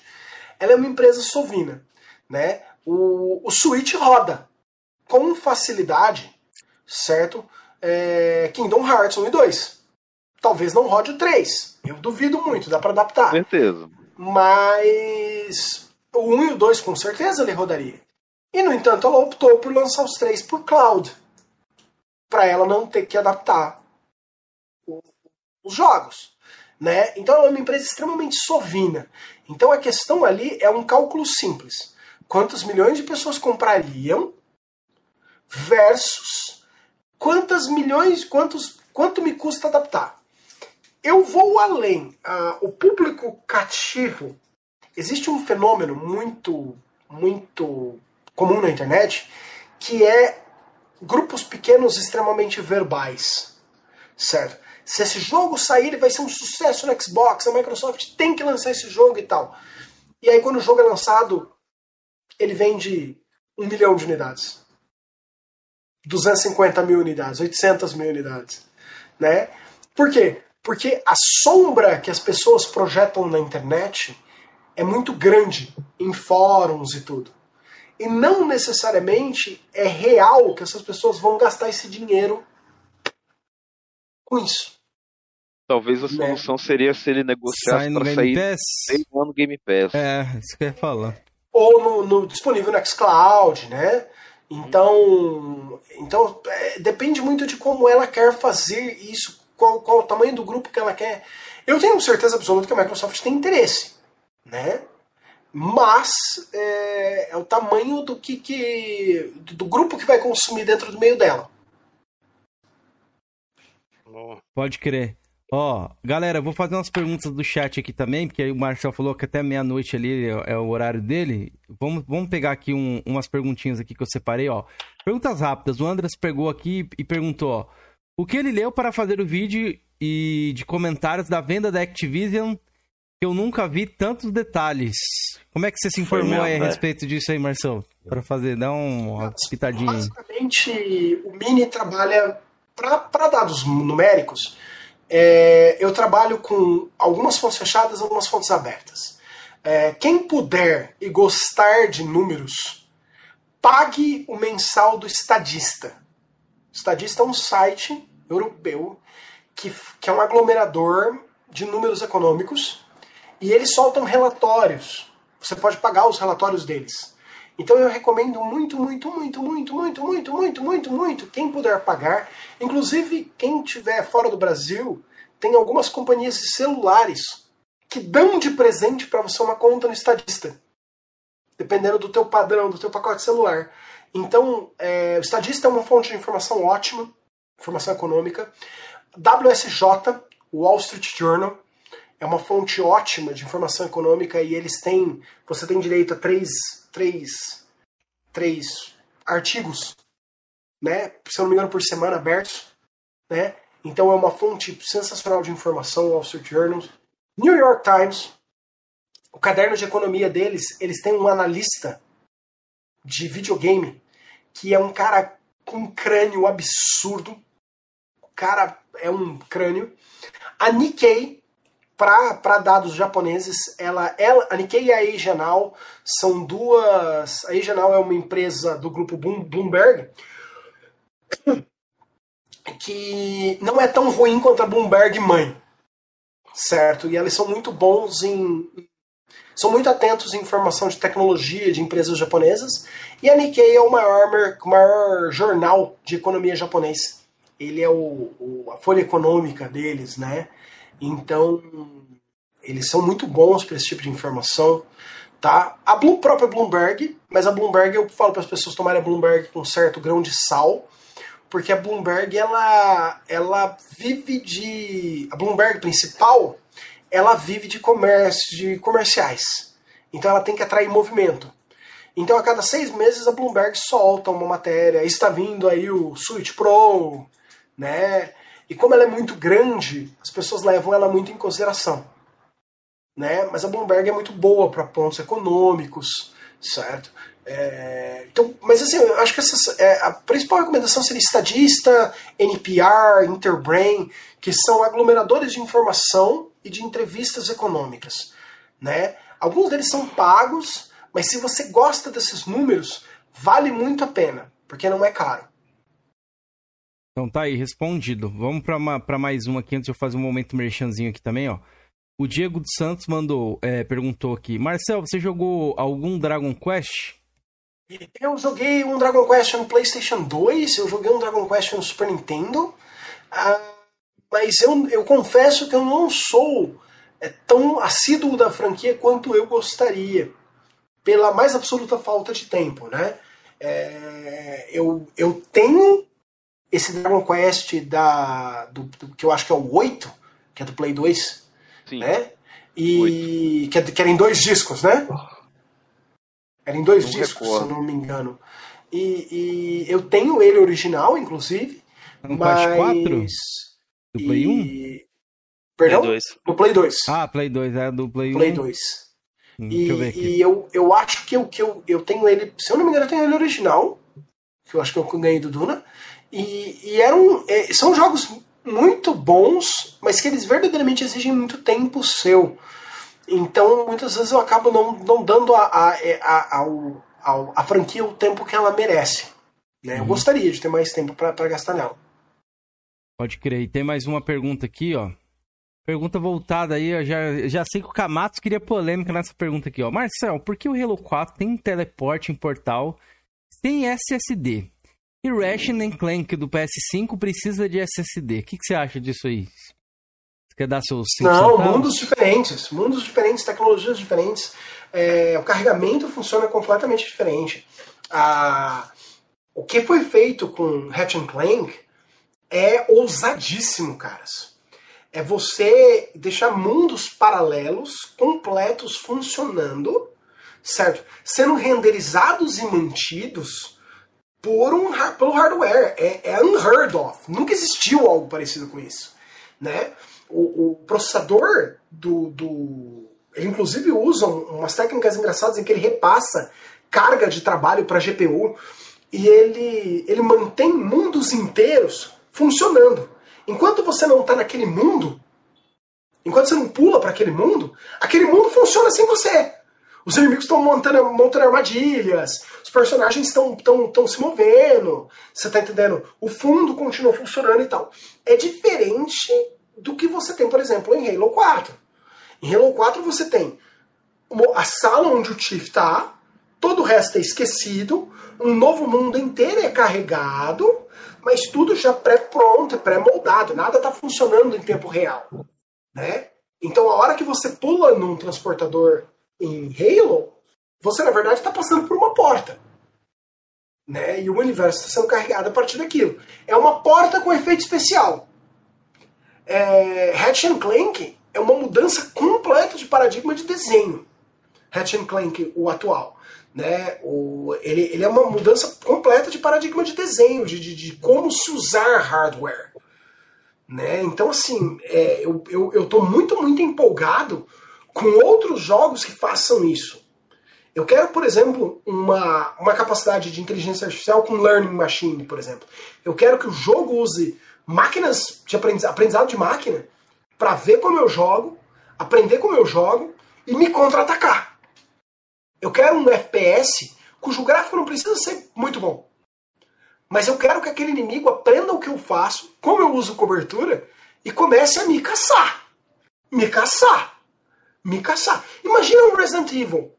Tem um Alien Isolation, mais ou menos, que, a galera, que o inimigo, te, ele, o Alien lá, ele aprende com você. É. Só que o Alien Isolation, ele tem, ele tem cognitos, ele tem caixas de comportamento que vão sendo abertas conforme você vai usando certas táticas. Uhum. Né? Então ele tem lá 300, 400 caixas de comportamento e essas caixas de comportamento elas vão sendo abertas. Então, se o, se o alien percebe Eu que no primeiro momento ele me pegou dentro do tubo, no segundo momento ele me pegou dentro do tubo, aquela caixa de comportamento ela é aberta e aquele truque passa a figurar nos truques de, do, do, do alien. Da Só que é tão né? inteligentemente programado que fica orgânico para nós. Né? Agora, imagina isso Imagina o Nemesis do Resident Evil 3 em tempo real, aprendendo com você, e cada truque que você fizer com ele não vai funcionar de novo. É um negócio de explodir a cabeça, é né? É um cavaleiro de, de ouro? É um cavaleiro de ouro. certo? Então, não, assim. O, o, cavaleiro de, o cavaleiro de ouro que fala, né? O, um, um golpe não funciona duas vezes com o mesmo cavaleiro. Acho que é o né? de ouro que fala, talvez. Cinco, cinco orelhas lá da Todos os cavaleiros falam isso, né? É. Né? Os cavaleiros de aí, Atena, de modo geral. Né? ele, ele, ele, cara, você imagina isso. Então, assim, é, Ratchet Clank é um outro mundo em termos de tecnologia e uma demonstração clara do que dá para você fazer com o hardware do PlayStation 5. Ah, daria para você fazer isso a mesma coisa no hardware da, da, da, do Series X ou do Series S? Sem dúvida. Né? Mas a questão aqui é, é a mudança do paradigma de manter mundos em tempo real que é algo muito wasteful, né? O pessoal fala muito esse termo em programação. É muito wasteful, você está jogando recurso fora. Porque o jogador não está jogando todos aqueles mundos ao mesmo tempo. Você não precisa manter todos funcionando. Mas a ideia é, se eu mantiver todos funcionando e eu puder pular de um para o outro, em tempo real, nossa, que sensacional, cara. É, porque a ideia, a ideia do SSD ele já muda como o jogo vai ser construído, né? Você já não precisa ter elementos que tem que ser carregados na rampa ficar ociosos ali, até que o jogo entre com aquilo em execução. Não, ele pode fazer ali praticamente tudo na hora. Então, é, por, isso hora. Pessoas, por isso que as pessoas falam é, ausência de loads, exatamente porque tu, o, a velocidade de, de transferência de dados do SSD vai permitir isso. Eu vou fazer um momento merchan rapidinho aqui, ó, pra vocês conhecerem o canal do Minicastle, galera. Vou deixar o link na descrição, já tem, e vou jogar no chat para vocês aí, beleza? E recomendar aqui, como o Georgian falou aí, que a galera comentou bastante sobre esse aqui essa semana, Action Visa e Blizzard, a visão dele que ele passou aqui referente à concorrência com Apple, com Google, com outras empresas, não só como Nintendo e Sony e tudo mais, beleza? Recomendo a, mais um. Acompanhem lá também. É. Esse aqui que tá mais fresco, né? Galera, tá o papo Não, tá um recomendo outro também que é quase na mesma pegada. Microsoft Bethesda. O cara, em vez de falar só disso, não. O cara usa até os exemplos de filmes lá, igual ele fala. A diferença é você criar e você comprar uma marca, né? Uma IP, né? Igual ele cita o Superman e tal. Sensacional, velho. Cara, os papos sérios, velho. Eu é igual o Marcel falar, não, a galera gosta de conteúdo rápido e tal. Mas os papos sérios seu, pelo menos para mim, eu não sei como é que é a retenção desses vídeos seus, deve ser altíssima, velho. Prende, irmão. Prende que eu fico ali horas Obrigado. assistindo. Eu também assistindo. Eu, passava muito é que a gente, a gente nunca. A, a, gente. Eu acho que eu nunca olhei a retenção. Porque nem eu, nem o Junião, a gente nunca. A gente nunca verdadeiramente se preocupou. A gente, inclusive, conversou uma, uma vez num evento com uma moça que ela tava no, no universo do YouTube, né? E ela falou assim, cara, vocês, vocês são loucos. Vocês são dois lunáticos, né? Porque vocês sabem que o algoritmo tá filtrando vocês para um produto entre 9 e 18 minutos. Acima de 18 minutos, o algoritmo já vai bombar você se não for ao vivo, né? É que a gente verdadeiramente nunca se preocupou. Houve uma época que o Minicastle não tinha views, ele tinha testemunhas. Né? Então houve uma época que quem assistia era minha mãe e a mãe do Julião pra falar que a gente tava bonito. E, e, e a gente, verdadeiramente, isso nunca incomodou a gente. A gente sempre. A gente sempre fez uma coisa que era o que a gente queria. A gente sentia falta daquele tipo de material em português. Certo? A gente sentia falta daquele tipo de material em português. E, e tem certas coisas, por exemplo, que a gente até diminuiu o número de coisas que a gente faz. A gente no passado fazia muito mais coisa ligada a RGB, por exemplo. Uhum. A, a educar e preparar para RGB e tal. A gente não faz mais tanto conteúdo nisso porque surgiu RGB Inside, surgiu um monte de material em português com amigos nossos, Michelin, Fabão Santana, você tá entendendo? Que são caras que têm mais conhecimento ainda que a gente e que estão construindo um conteúdo em português que é espetacular. Então a gente falou assim: se esse conteúdo existe, a gente não precisa mais trazer ele. Que a gente trouxe muita coisa desse tipo no começo. A gente não precisa mais ir lá, porque tem gente produzindo esse conteúdo em português. E a gente sente muita falta de produzir conteúdos que a gente vê que existem na gringa, em inglês. A gente vê que existe. É, o, o Malmstrom, por exemplo, é um cara que produzia textos maravilhosos, produz textos maravilhosos sobre videogame, certo? É, que são textos longuíssimos, cheios de. Eu nunca consigo fugir de uma moto. Acontece em todo vídeo que tem alguma coisa não, que liga você passa uma moto. É, o, o, o Malmstrom é um cara que produz textos educadérrimos, preparadérrimos sobre economia de videogame sobre finanças de videogame, sobre, sobre o universo de videogame de forma muito séria, mas, de novo, que não existe em português. Não existe nada em português. Então a gente começou a fazer isso no Mini e a gente acho que não colheu a questão da retenção. Mas é, é um prazer sempre produzir isso, eles são sempre muito bons. Tem, tem vídeos, tipo, tem papo sério de 40 minutos, tem papo sério de 3 horas e meia. Eu né? adorei um que você fez lá sobre o mercado de jogos lá, é, aquela parada de jogos lacrados, né? Que você falou que eles ficam recomprando e tudo Sim. mais. Essa parada eu achei interessante. Vocês viram que os caras levantaram, o pessoal do Wall Street Journal levantou, que é um grupo de basicamente 35 pessoas, cara, comprando e vendendo entre eles, que está subindo o preço dos jogos nos Estados Unidos. É uma, um grupo de 35 pessoas basicamente vendendo e comprando entre eles. Pois Você imagina, é. os caras estão manipulando o mercado inteiro, carinha. Aí nego olha o negócio daquele e fala assim: hum, eu acho que meu jogo vale 5 mil dólares. Não vai vender nunca. o cara não vai vender nunca. É minha treta, velho. Chegou uns amigos meus, não, meu jogo vale tanto. Falei, meu amigo, o, o valor que o cara pede, os caras usam muito o Mercado Livre como parâmetro, né? O valor que o cara pede não significa o valor que o cara vende. Existe uma grande Sim. diferença. É o cara que vai lá no YouTube. E outra, existe o cara que pode sentar no produto e o cara que pode não sentar no produto. É, exatamente isso. Tem cara o que cara pode, sentar, sentar. pô, a mil reais, ele vai ficar três anos lá, uma hora, vamos supor que nos três anos ele venda. Né? Ele esperou três anos. Aí tem um cara que compra isso achando que ele vai conseguir adquirir o lucro rápido. Ah, não, em um mês eu vou comprar esse jogo tal e no próximo mês eu já vou vender. Não é tão fácil assim. Eu tenho um GameCube com OD, certo? Então, Optical Drive Emulator. Então eu posso, a qualquer momento, falar para mim assim, chega, eu vou vender minha coleção de Cub. Se eu resolver que eu vou vender minha coleção de Cub, eu preciso de dinheiro nesse momento? Não. Eu não estou comprando casa, não estou comprando carro, não tenho filho. Você está entendendo? Não aconteceu nenhum desastre na minha família, não tenho ninguém doente. Eu não estou precisando de grana nesse momento. Então eu vou lá e falo assim, eu só vendo a minha coleção completa, de uma vez só, certo? E o cara que comprar vai ter que levar tudo. Vai ter que vir aqui na minha casa com um caminhão e levar. E eu quero 45 mil reais. 90% das pessoas vão falar para mim assim: você é louco. certo? Mas eu não estou precisando de dinheiro. Eu sento nessa, nessa proposta. Ela está lá no Mercado Livre. Eu sento nela e sento nela. E é, quando Passou você um menos ano. espera, pode ser que chegue, né? Passou dois anos. Nada. Ô, ô, ô Marcelo, isso me fez lembrar de uma parada. É, tem um dado, parece que a Activision custou 60% a 70% a mais do que o valor de mercado dela, é isso? Dá 30% a mais. Quase, 30%? quase 31% a mais.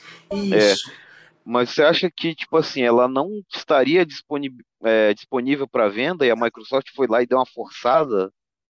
Ah, vamos lá. A conversa que a gente tem deles foi assim.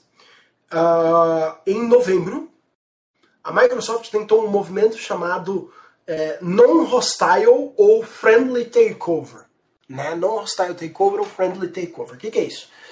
Eu chamo os principais acionistas da sua empresa e eu falo para eles assim: se você convencer os pequenos acionistas a me venderem a um preço fechado, eu compro sua empresa inteira.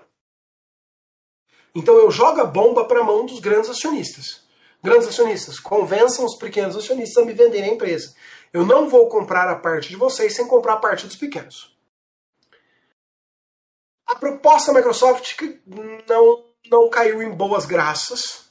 Bob Kotick e sua, sua mesa de, de, de direção falaram: olha, a gente não tem interesse nessa proposta, não no valor que você está falando. Se você tentar isso de forma hostil, nós vamos fechar cotas. O que é fechar cotas? Fechar cotas é quando vários acionistas eles fazem um acordo onde eu só vendo se você vender. Então você tem que comprar todo mundo de uma vez. E fica muito caro, muito rápido. Porque cada pessoa que eu compro, o preço sobe. Quanto menos material no mercado, mais caro ele fica. Então, sobe muito rápido, eu não consigo comprar a empresa. Então, a... o que a Microsoft fez? O que a gente está tendo de quadro agora que passou alguns dias? A gente vai conversar um pouco mais disso no Papo Sério amanhã. Uhum. É, qual é o quadro que está se formando agora? Que a Activision fez uma uma, um outing no mercado, ela, se, ela conversou com outras empresas e entre essas empresas ela conversou com a Microsoft. E foi uma aquela situação mais ou menos assim. Ah, se você nos desse 31% sobre ação, a gente até vendia. E o, e o Spencer falou assim: aceita Pix? Aceita Pix. Eu lembro dessa né? parte no. Aceita no Pix?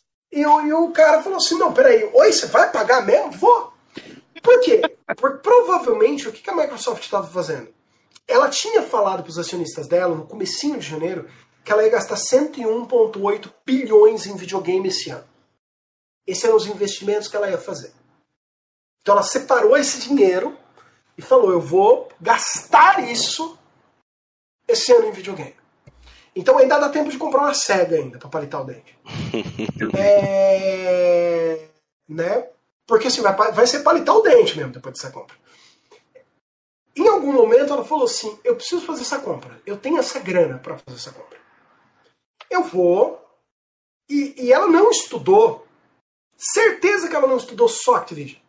Ela provavelmente fez propostas para EA, para Take-Two, para Activision. Você tá entendendo? Uhum. Ela fez propostas para essas grandes produtoras barra distribuidoras. E essas produtoras barra distribuidoras devem ter falado para ela assim: tá, eu valho tanto, eu quero tanto. Né? Porque quanto mais aquecido o mercado, cada compra sua dificulta a próxima aquisição. Porque você aquece o mercado. Nesse momento, a Electronic Arts, por exemplo, que vale 40 bilhões, certo, em assets, e, e, e ela não vai se vender por 40. Ela vai pedir falei. 80. É, foi o que eu falei isso aí. A galera tá falando assim, ah, a Sony 80. vai comprar outros estúdios. Eu falei, ó, acho que agora, inclusive até vou soltar um vídeo sobre isso aí. É, a Sony não vai querer comprar agora, até porque quem for vender agora vai vender na crista da onda, velho. Ah, não, é, a empresa tá querendo responder ali, então beleza, a gente vende. Mas vai ser X a mais. Com certeza eles vão pedir muito mais. 80 bilhões para a Microsoft é dinheiro de pinga certo? Para a Microsoft mãe. 80 bilhões para a Sony é uma porcentagem razoável do valor total da companhia. Justamente. Se não Sabe? todo o valor total, né? Não, não dá. Não dá para ela. Não dá para ela que tá falando assim, não, eu sou uma companhia de 140 bilhões de dólares, eu vou comprar uma companhia de 80 bilhões. 80 bilhões é muita grana para a Sony. 40 é. bilhões é muita grana para a Sony, certo? Então se a Sony tá falar assim, eu vou responder à altura, Seria algo de que 14 bilhões, talvez? 10? Respondo. 10% Mas, ali. Eu vou fazer uma pergunta mais complicada para você aí. Quem a Sony perdeu em 20 horas 20 bilhões de valor de mercado. 13% do valor dela. Em 20 horas. Essas pessoas que saíram correndo, você acha que elas jogam videogame? Não. Não. Não. Elas não têm PlayStation 5 na sala. Elas não fazem a menor ideia de quem é a Activision. Elas simplesmente receberam uma notícia de analistas que trabalham para elas, seja em bancos, seja em fintechs, que falaram assim: a Microsoft acaba de fazer a maior compra da história do videogame. Certo? O que, esses caras falaram? Hum, a Sony tem maus lençóis. E saíram correndo. Inclusive a, Forbes, ela, ela redigiu uma matéria onde ela é, denomina essa situação da Microsoft como a construção de uma estrela da morte. Sim, eu gostei desse termo. A estrela da morte do, A estrela da, da morte da Microsoft, Microsoft Dead Star. Porque ela fala assim, ela faz inclusive a comparação com aquela cena onde a, a o, o, o almirante vai vir o nome dele, calma, tá vindo o nome dele. O almirante lá da Estrela da Morte fala assim: a presença da Estrela da Morte é o Tarkin, Admiral Tarkin, né? O Almirante Tarkin fala assim: a mera presença da Estrela da Morte vai garantir a paz nos sistemas. E é verdade, a comparação da Forbes é boa, porque ela fala assim: a mera presença desse número de jogos vai falar com, fazer com que todo mundo tenha uma conta do Game Pass, porque vai que. Vai que você precisa. É verdade. Então o cara vai criar uma conta, mesmo que ele não esteja pagando o Game Pass naquele minuto. Mas ele já cria uma conta Microsoft e deixa ela quieta lá. Porque vai que eu preciso. Né? Exatamente. Então, é, é, a questão é como eu combato essa compra? Quem eu compro que vai trazer o acionista de volta? Ninguém.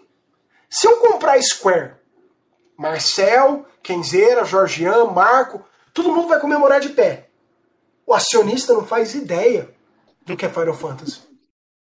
Ele não sabe quem é Square.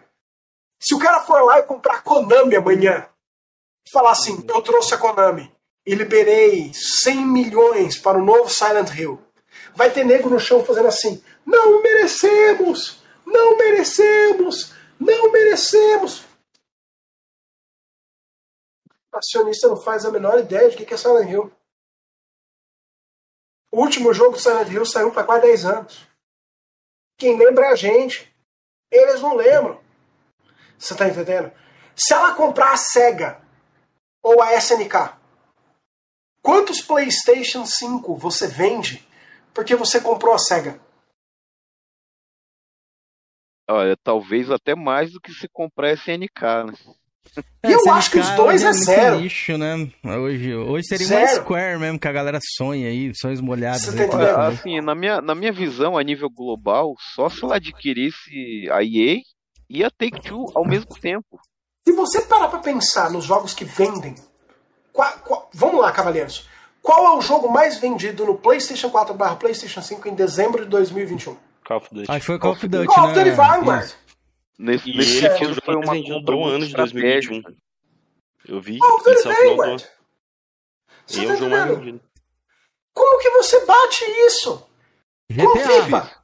Com GTA, GTA, FIFA, é, esses dois aí. Certo.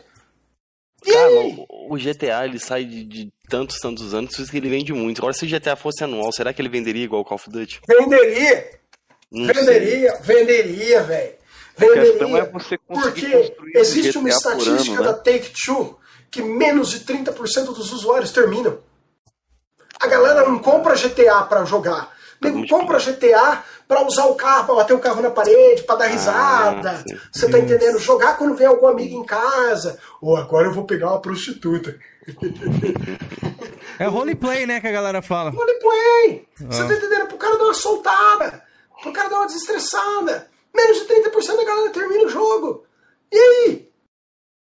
Se sair Mas todo ano, entra vai questão, né? também. Será que a, a Take-Two conseguiria entregar um, um, GTA com a qualidade que ela entregou o 5 não, anualmente? Não, tem como, não, não tem né? como.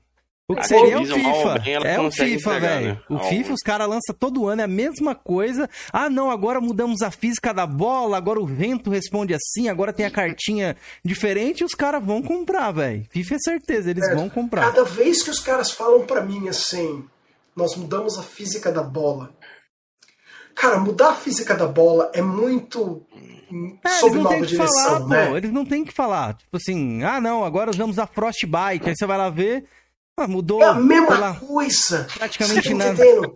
É a mesma coisa. Tipo assim, eu tava, eu tava, eu tava assistindo, eu, eu, eu sigo um humorista que faz alguns vídeos que tem a ver com videogame, que é o John Tron. E ele tava fazendo uma live uma vez jogando um FIFA todo bugado. Eu não lembro se era do PlayStation 4, se era do Xbox, mas estava todo bugado. E aí ele foi bater pênalti e o goleiro tinha, o goleiro tinha virado uma massa morfa derretida com as pernas para fora do gol assim. E ele, Mambo Jumbo, what the hell? E tipo, ele começou a dar uns gritos assim. Eu falei, cara, o que, que é isso? E, e o cara, a galera tá vendendo o jogo por 60 dólares. A EA. Não, o problema nem é só esse, vender a 60 dólares. Isso aí é o mínimo eles, aquelas cartinhas que é o Ultimate Team, aquilo Ultimate ali é uma mina de dinheiro, tipo, uma mina de dinheiro absurda, porque pessoas no, no competitivo brasileiro, sem falar lá fora, falam que para você montar um time muito competitivo, que tem um sistema lá que todo que, sa que sabota você, é 20 mil reais. Pensa você gastar 20 mil reais Sim. num jogo, velho. Sim, sim, você não consegue jogar profissionalmente se você não fizer isso. Pois é. Não dá. Não é pay to win. É pay pela possibilidade de talvez ganhar. Pois é. Por né? isso que ele tá sendo banido em vários países, né? Inclusive, isso aí. Não, tá sendo o, banido. O, né? o People Ultimate Team tá sendo banido. E a, e a, a EA, ela é uma empresa eticamente horrível. Ela sempre foi. Né? Tanto Será, que. Marcelo? Assim, que na época do EA Sport The Game, que a gente brinca não, aqui. Tipo, a gente, que, a gente né? achava que o jogo. Não, vamos lá. Ela fazer jogo ruim é uma coisa relativamente moderna. Mas ela não ser uma empresa muito ética é velho. Lembra daqueles cartuchos de Mega Drive que tinha aquela partinha amarela pro lado uhum. da EA? Sabe como surgiu aqueles cartuchos? Não sei. a EA desbloqueou a segurança do Mega Drive, do Genesis. Quando a SEGA virou pra, pra EA e falou assim, ó, a taxa para produzir pro Genesis é tanto, não sei o que, dessa, dessa maneira e tal, a EA foi lá e falou assim, ah, legal. Ela foi lá, retroengenheirou a segurança do Genesis e falou assim: eu não vou pagar nada para lançar jogo pro Genesis. Eu vou lançar meus próprios cartuchos, vou distribuir meus próprios cartuchos, meus cartuchos vão ser diferentes dos cartuchos do Mega Drive padrão da SEGA. A caixa era diferente, a cor era diferente, o formato do cartucho era diferente, tudo aquilo era produzido pela Electronic Arts. Até a SEGA falar: não, tá calma, peraí, eu tô perdendo muito dinheiro. Senta comigo, eu vou diminuir a taxa para você de licenciamento e você licencia através de mim e lança através de mim. Certo? Aulas, Aulas. A EA, ela sempre pensou que dava para dar um, um, método Gerson. Ela não deu um método Gerson muito com a Nintendo, porque a Nintendo, por qualquer coisa, levava você. A Nintendo era aquela coisa assim, sabe aquela cena dos Simpsons? Quando o Homer leva um advogado para falar com o chefe dele, aí o chefe dele fala assim: ah, um advogado que não é meu. Que gozado. E aí ele aperta um botão e abre a parede e tem um monte de advogado na correia, assim, presos. Os caras. Os advogados do, do, voam, assim, tipo, tenta morder o advogado do, do Homer, assim. É aquilo, cara. A Nintendo ela sempre falou assim: ah, você lançou algo que eu não gostei. É, aqui está meu advogado. E se não der certo, eu mando um ninja. né? Então ela nunca brincou muito com a Nintendo. A relação da IA com a Nintendo sempre foi um pouco distante. Por causa disso. Mas a IA ela tentou várias coisinhas muito engraçadinhas ao longo da história Vou falar para todos que estão aqui. Então, galera, agradeça muito a Microsoft por ter adquirido a Activision. Parece que eu vi uma matéria do presidente da. O CEO lá da, da Activision dizendo que ele cogitou fazer uma fusão com a EA, né? Meu Você Deus. essa matéria? Eu vi, eu li algum Mas lugar. Mas por que, que ele não ia fazer máquina de dinheiro? Aí é máquina de dinheiro, é que ele falou ali. É... Então, se a Microsoft não tivesse adquirido, nenhuma outra empresa tivesse disposto a pagar o que a, que a Activision queria, talvez poderia surgir a ilusão da. Blizzard e duas... Activision. Nossa senhora, imagina a zebra que ia dar isso daí.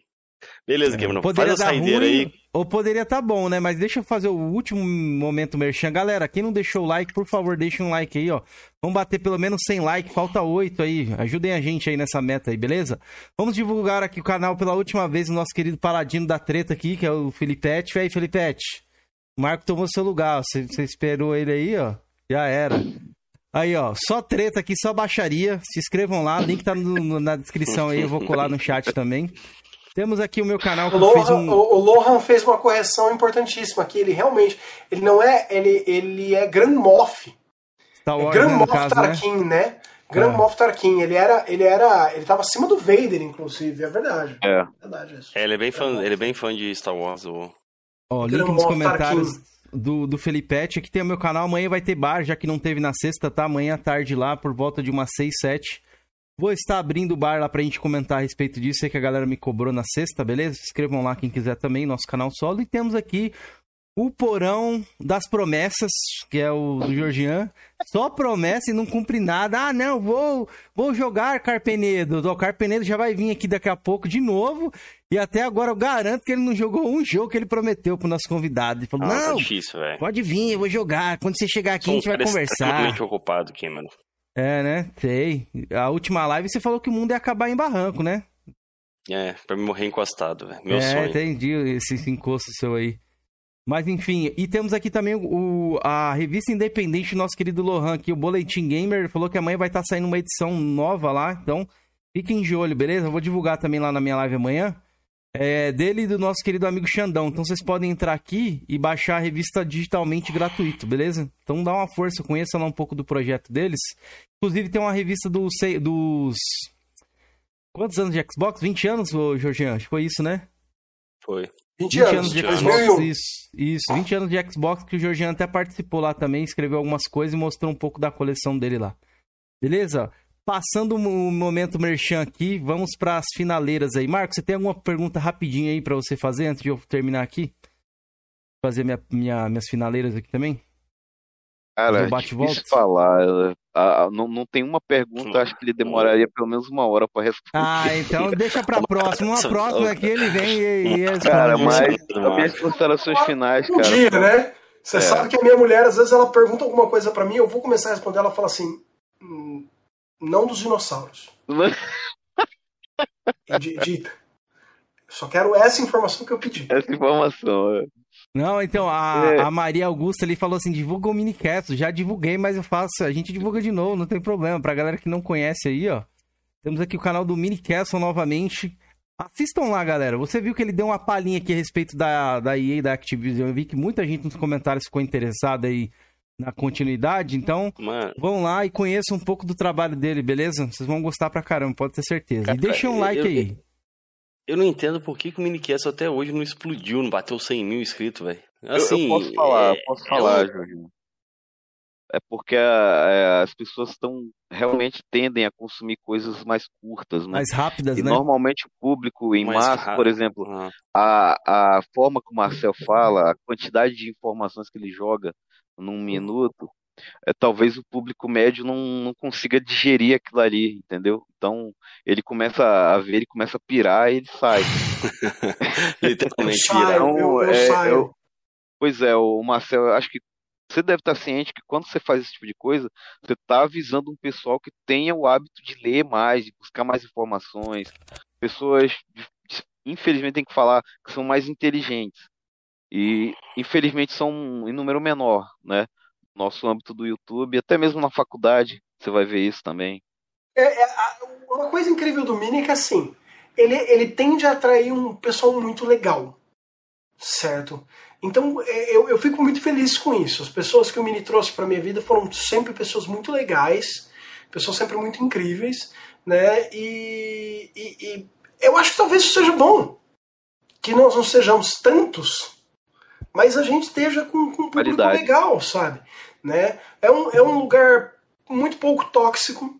A gente tem, tenta trabalhar muito para ele ser muito pouco tóxico, certo? Nós não temos muita treta, nós não temos muito, muita briga. É... Às vezes no grupo dos patrocinadores sai uma outra coisa, sai uma faísca, né? Mas, mas como. é. A gente tenta evitar a gente tenta manter o, o, tão civilizatório quanto possível, né? Tão, tão civil quanto possível. Um ambiente para adultos. E. Sim, são adultos falando de videogame. e adultos falando de videogame, você vai ter já alguma coisa, porque a, a, a máscara cai, né? O, o Mini sempre foi um canal de adultos para adultos. Sim. E isso talvez facilite para nós a comunicação com certos pais, porque você não vai vir no Mini ver xingamento você não vai vir no Mini ver pornografia, né? É, o Mini tem um padrão quase Nintendo, assim, de, de apresentação de conteúdo, né? Porque a gente sabe que muita gente assiste com os filhos, porque é o tempo que o pai tem. Então uhum. o pai precisa passar tempo de qualidade com o filho e tá assistindo alguma coisa dele. Então é o tempo que o pai tem. Então a gente tem, toma muito cuidado com isso. E é o, o, o adulto que, que vem assistir o Mini, ele normalmente é um cara que ele quer conversar aquilo, ele quer conversar aquela, aquela, aquele, aquela coisa um pouco mais profunda. Porque existem excelentes sites de informação no Brasil, excelentes canais informativos no Brasil, que por questão do algoritmo, eles têm que se limitar. Isso é uma coisa que, inclusive, eu conversei uma vez com o Digão, do Digplay, e eu conversei uma vez isso com o Isui, do Poeira Jogos. O Isui falou isso pra mim, cara, eu adoraria fazer um vídeo de uma hora falando da SEGA. Eu não posso. Se eu fizer um vídeo de uma hora, eu não consigo atingir um terço do público que eu atinjo. Né? Por quê? Porque ele tem um cara para fazer. Ele tem pessoas que dependem do canal dele. Que vivem É um trabalho mesmo, né? É. é um trampo. Né? Então ele tem que se preocupar com retenção, com duração, com, com propaganda, com isso, com aquilo. Eu e o Junião, nós não vivemos no mini. Né? A vantagem.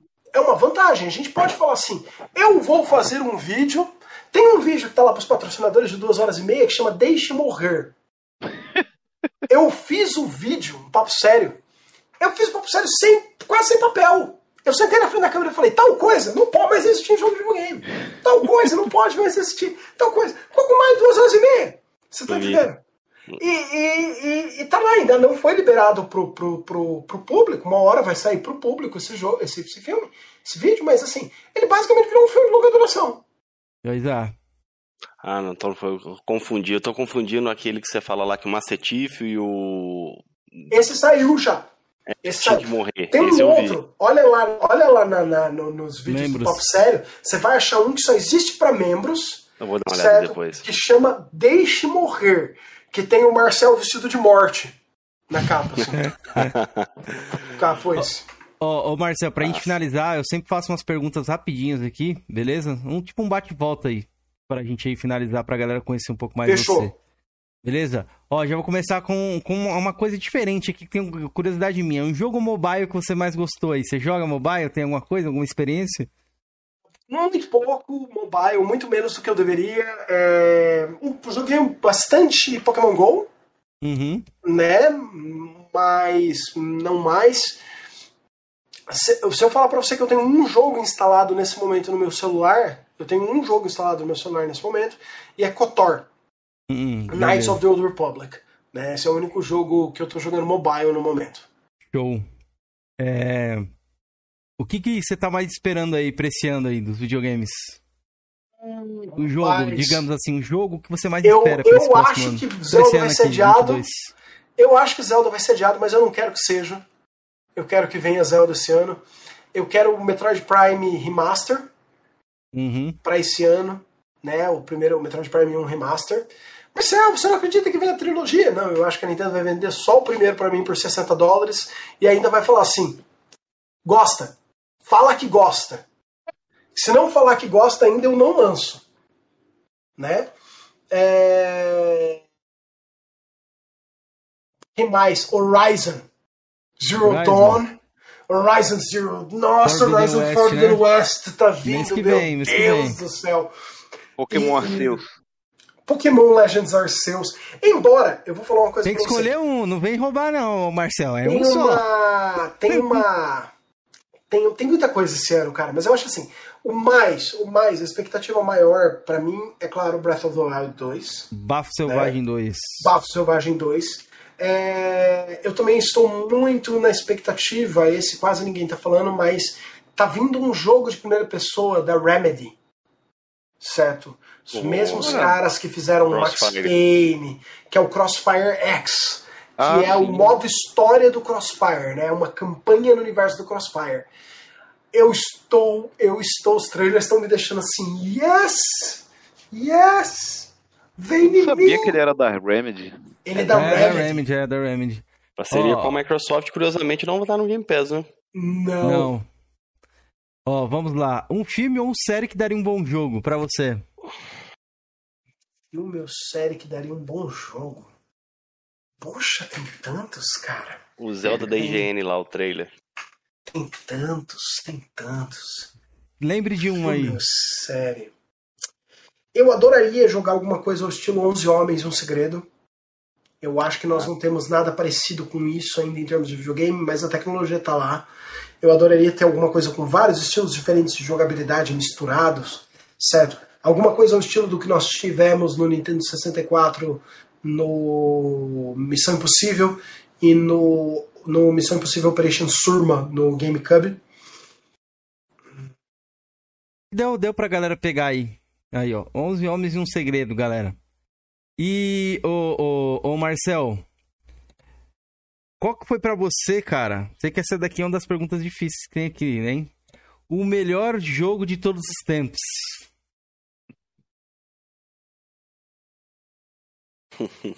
Essa é difícil, hein? É difícil, é difícil é, é uma lista. Essa é uma lista com Eu sei que tem momentos que a gente acaba trocando ali, né? Tipo assim, é... tem dias que a gente acaba falando, mas hoje, no seu, no seu hoje, qual seria que veio na sua mente aí?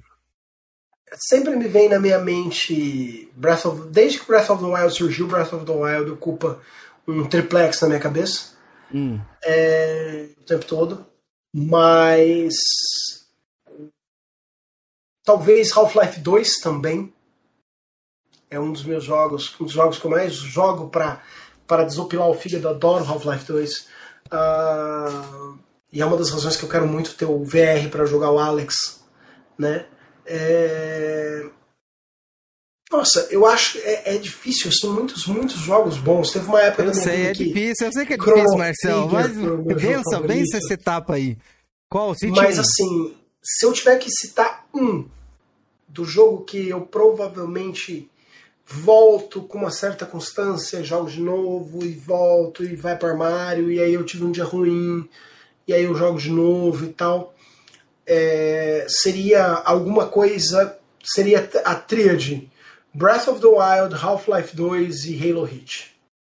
Beleza, show. E o jogo que você mais jogou em questão de tempo? Horas jogadas. Provavelmente Breath of the Wild 2. Ah, não, não, não, não, não, não, nem de perto. World of Hum. Warcraft. World of Warcraft? WoW. Ixi, World of WoWzinho. Warcraft. WoWzinho, a galera ficou viciada World of ali. Warcraft. Eu, eu, eu deixei uma faculdade de medicina em World of Warcraft. Imagina. Ó, eu sei que essa pergunta aqui é difícil, né? né? A gente só faz pergunta difícil aqui, ó. O jogo que você mais odiou, né? Porque nem tudo é amor. Rapaz, aí tem vários, né? Tem, tem, tem vários. Eu tenho um problema grave com Flick. Não é o que eu mais odiei, mas eu tenho um problema grave com Flick. Eu detesto Shakan no Mega Drive. Eu detesto Sword of Sodan, eu detesto Stormy Lord. É... Mas assim, acho que o jogo que eu mais odiei. Falou assim, puta, nunca mais joga esse jogo aqui, velho. Nossa, teve vários do Mega Drive, teve vários do NES. Eu não vou conseguir dar um nome pra você específico. Stormlord, você pode colocar Stormlord aí. Stormlord é um jogo que eu nunca mais vou jogar na minha vida. Se eu puder. Boa. Se eu puder nunca mais relar em Stormlord, eu nunca mais vou relar. E o Qual? Robocop do GameCube. Putz, Robocop do GameCube é o outro. que- Mas Robocop do GameCube eu vou ter que relar porque eu tô preparando uma. Eu tenho uma ideia pra ele. Né? Que Então eu vai vou ter ter que que fazer uma coisa. Eu vou ter que jogar ele uma hora, mas ele é muito ruim. Nossa, ele é muito ruim. E ele, e ele começa com o Robocop saindo do teto do carro. E o teto do carro parece que é feito de fondant. E de e abre pro lado, assim. E aí ele é sai e ele faz assim. That's the police. Sabe, é horrível, é muito ruim. Ó, e essa aqui, ó. Melhor DLC que você já jogou. Mass Effect 3 Citadel. Opa, aí, ó. Mais um que citou Mass Effect aqui, viu? Já não é a Mass primeira Effect 3 pessoa. Citadel. E diz pra mim, sua franquia favorita. Além da Zelda, fácil de longe, a lenda de Zelda aí, é fácil de longe. Houve uma época que o WoW e a lenda de Zelda ia brigar, Uhum. uma lenda. É, pra você ter uma ideia, eu gosto, eu, eu, eu gosto tanto de WoW eu não, que eu não volto, eu não testo. Inclusive, me contaram aí no- nos comentários do, do último vídeo que, ó, cara, o WoW tá funcionando no controle do Xbox agora. Pra não Falei, viciar, não, né? não conta isso pra É, mim! pra não viciar, isso. Não, não, não! Sai daqui, vão embora! Não! Né? Eu tenho crônicas pra fazer, eu tenho coisa pra ler, não posso jogar o de novo. Mas assim, o WoW, é, eu sei decorar todas as musiquinhas dos, dos, dos- dos propagandas novas. We're going back to vanilla! Sabe? É, porque eu assisto essas propagandas um absurdo, número de vezes. E eu adoro WoW, mas Zelda é, de longe, assim, a, a, coisa da minha vida é a lenda de Zelda. Eu acho que Mario, inclusive, tá mais perto hoje do que o WoW do, de a lenda de Zelda. Porque Mario é, é muito, é muito demais. A Princesa Peach ocupa um lugar muito enorme na minha mente. Boa. Um remake dos sonhos. Estamos acabando aqui já. Um Ah, remake falou. dos sonhos, Chrono Trigger. Chrono É. Trigger, né? Sem Chrono dúvida. Trigger. Chrono Trigger. Beleza. Game com melhor trilha sonora ou uma música que você mais gosta no mundo dos games? Eu não, eu não consigo te dar essa resposta. Final Fantasy VI, Marcel? Não, não dá, não dá, Não não dá? dá. Porque se eu falar Final Fantasy VI, se eu falar Final Fantasy VI, Final Fantasy X vem e dá na minha cara. É, tem Se eu falar Final Fantasy é foda. X, Metroid vem e dá na minha cara, Super É Metroid. foda. Se eu falar Super Metroid, Dread vem e dá na minha cara. E uma Se eu música? falar Metroid Dread, Chrono Trigger vem e dá na minha cara. Certo? Então, assim, se eu tiver que falar um nome, certo? Que eu tenho a, o, o, o CD de música e é a, a, o que eu peço para ouvir sempre na Videogames Live, certo? É Chrono. Beleza, Chrono Trigger. E para você, essa aqui é difícil também. Ih, rapaz. Melhor console de todos os tempos, pra gente encerrar aí. Melhor console de todos os tempos. Rapaz. O GameCube tem um lugar muito especial no meu coração. É, o Switch atualmente tem um lugar muito especial no meu coração. É, em termos de importância na minha história como gamer, eu diria que os dois mais importantes na minha história como gamer foram o NES, porque ele abriu a minha vida, e o GameCube porque foi o primeiro que eu comprei com o meu dinheiro. É, foi o primeiro videogame que eu falei, não, agora eu tenho um emprego, tenho grana, eu comprei um videogame para mim. Pode crer. O... E, e, ó, vou fazer especialmente para você, seu top 5 de Zelda aí, só para que a galera saber, né? Já que Meu você top 5 de Zelda. Zelda, Breath of the Wild, uh, Wind Waker, Majora's é Mask. Bom. Wind Waker é muito bom. Wind Waker é muito bom. É muito bom mesmo. Wind Waker é muito bom. A hora que ela vira pra ele e fala Não assim: data aquele jogo, né, velho? fortaleza. Ah, ele é, é hoje mesmo. Talvez pelo estilo artístico. E, e a intro do jogo, velho, eu, eu vejo de vez em quando a intro do jogo. Ele não data, é, ele não data aquele jogo, é impressionante. E a ali, né? Tan, tan, ah, e a, aquela, quando vem aquela. Tan, tan, tan, tan, tan, tan, tan. Sabe, o herói nunca veio. É, Aí você pô, fala assim. Nossa, ah! arrepiou, Nossa senhora, velho. Me arrepiei todinho agora. Certo. E você imagina em 2002 eu jogando isso a primeira vez e de repente aparece para mim na minha tela assim de tubo. As pessoas rezaram pelo herói e o herói nunca, nunca veio. veio.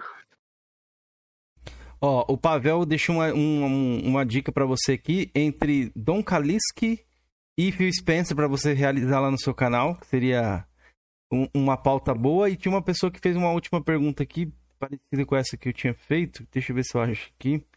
Galera que chegou aí no final, obrigado a presença de todos. Ah, aqui ó, achei o Diego. Perguntou o jogo que mais te assustou, pra gente encerrar aí. O jogo que mais me assustou? Isso. Ah, não, fácil, fácil, fácil. PT. PT. Hum. Playable teaser. PT. PT foi o. Cara, PT, eu, eu abracei o Raul, um amigo meu, nós jogamos o controle para cima. Só quem jogou e sabe. E a gente né? se abraçou. Eu joguei, velho. Sem olhar pra tela mais. Era assustador aquele jogo, velho. Era assustador demais. Eu PT foi uma experiência vez. forte demais eu também teve uma coisa parecida, cara. A minha esposa viu minha perna passar por cima da cabeça. Eu estava sentado no, no, braço do sofá, conversando com a minha esposa, com a minha namorada, que é hoje atual minha esposa na época. Eu tinha levado meu. Lá na minha, minha esposa tinha TV de YouTube. Eu levei a minha. Uma televisãozinha de 24 polegadas, né? Que eu ficava lá no final de semana para me jogar. Eu falei, ah, amor, que jogo interessante e tal. De repente eu olhei pra tela. Mas, cara, foi num momento, quando eu olhei pra tela, apareceu aquela porra daquela mulher com os dentes tudo reganhar.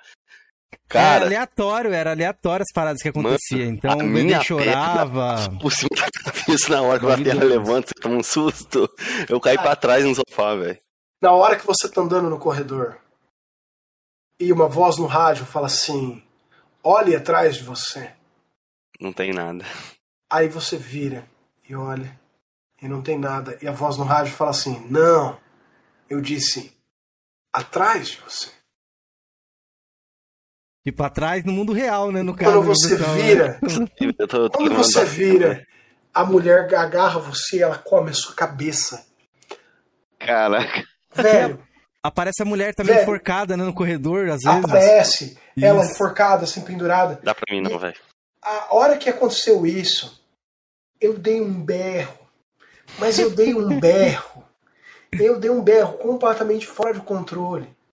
E a Louise veio na sala e falou assim: O que aconteceu? Minha esposa, o que aconteceu? Eu falei assim,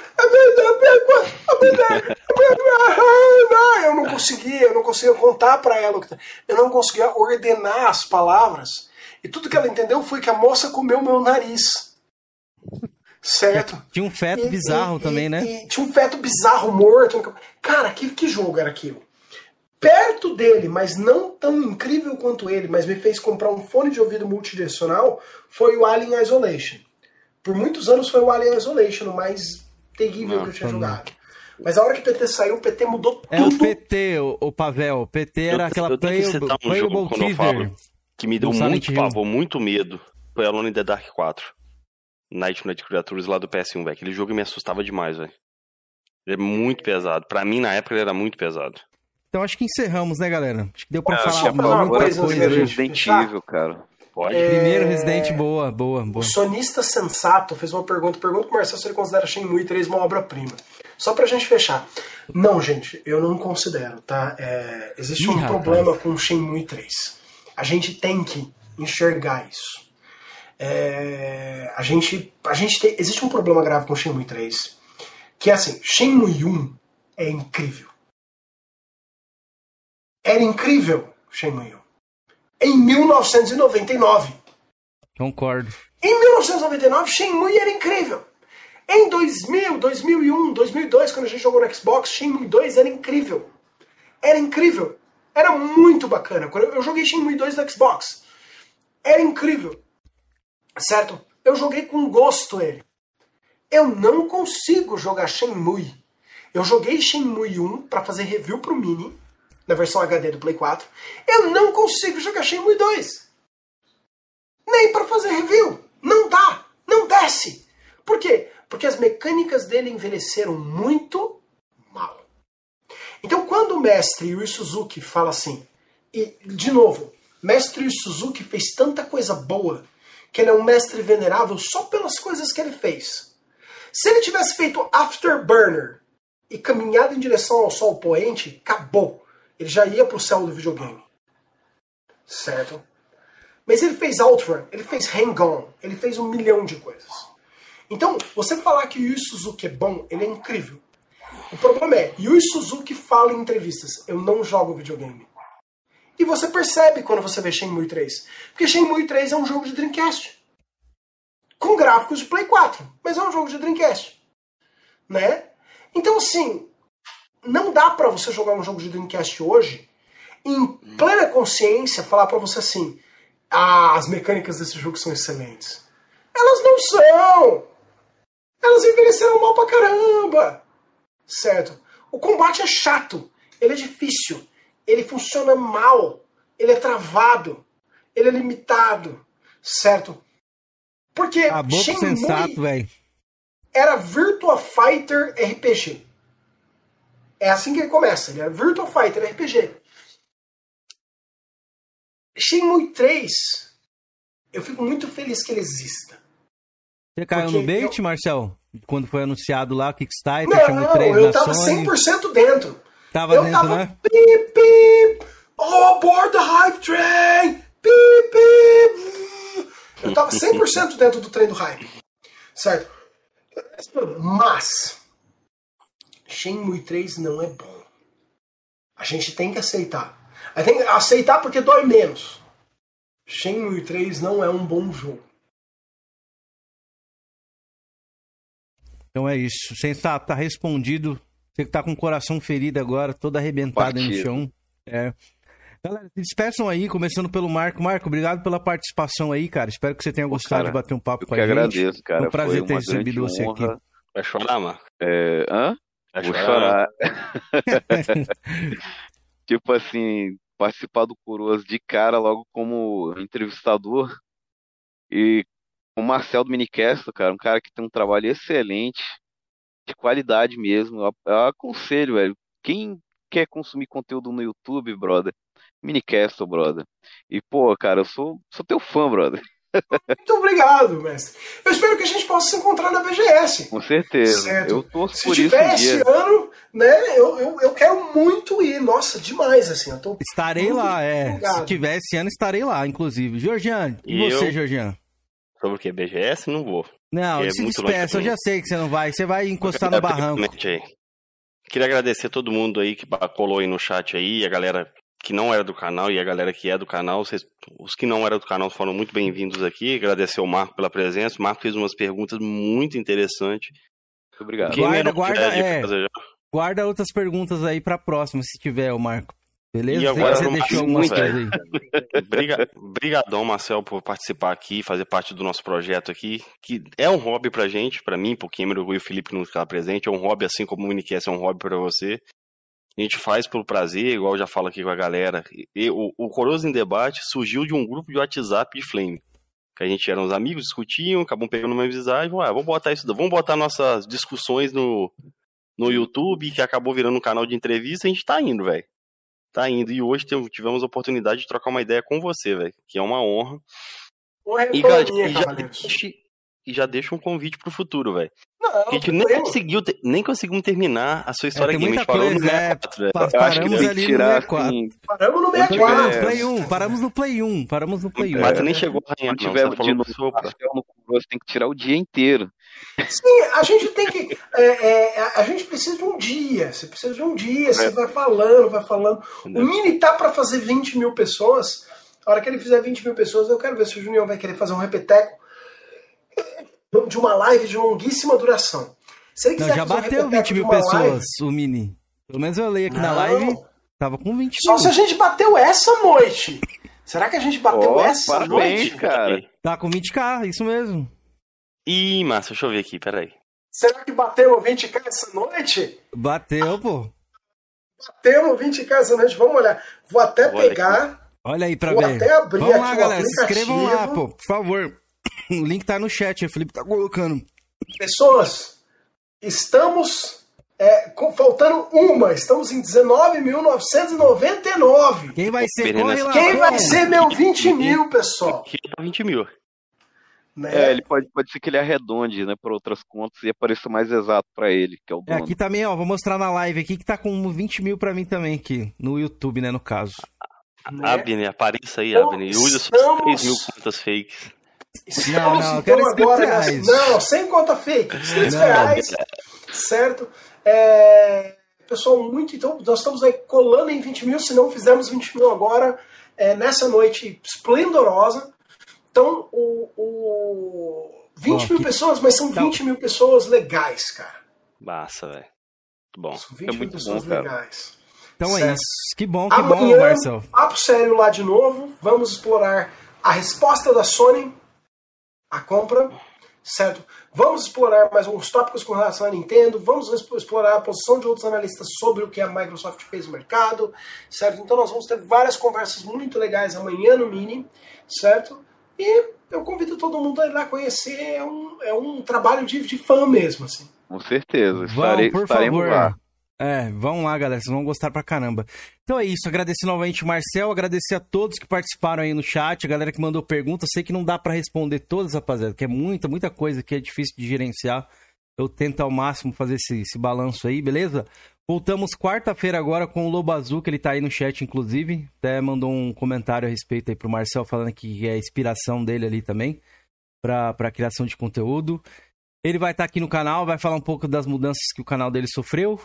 Enfim, talvez vamos recontratar o Felipe, tô pensando aqui, vamos pensar aí. Beleza, galera. Obrigado a todos aí, tamo junto. Foi um prazer receber vocês nesse sabadão aí e falar um pouco sobre games, beleza? Valeu a todos, obrigado e fomos, partimos. Tchau, pessoal.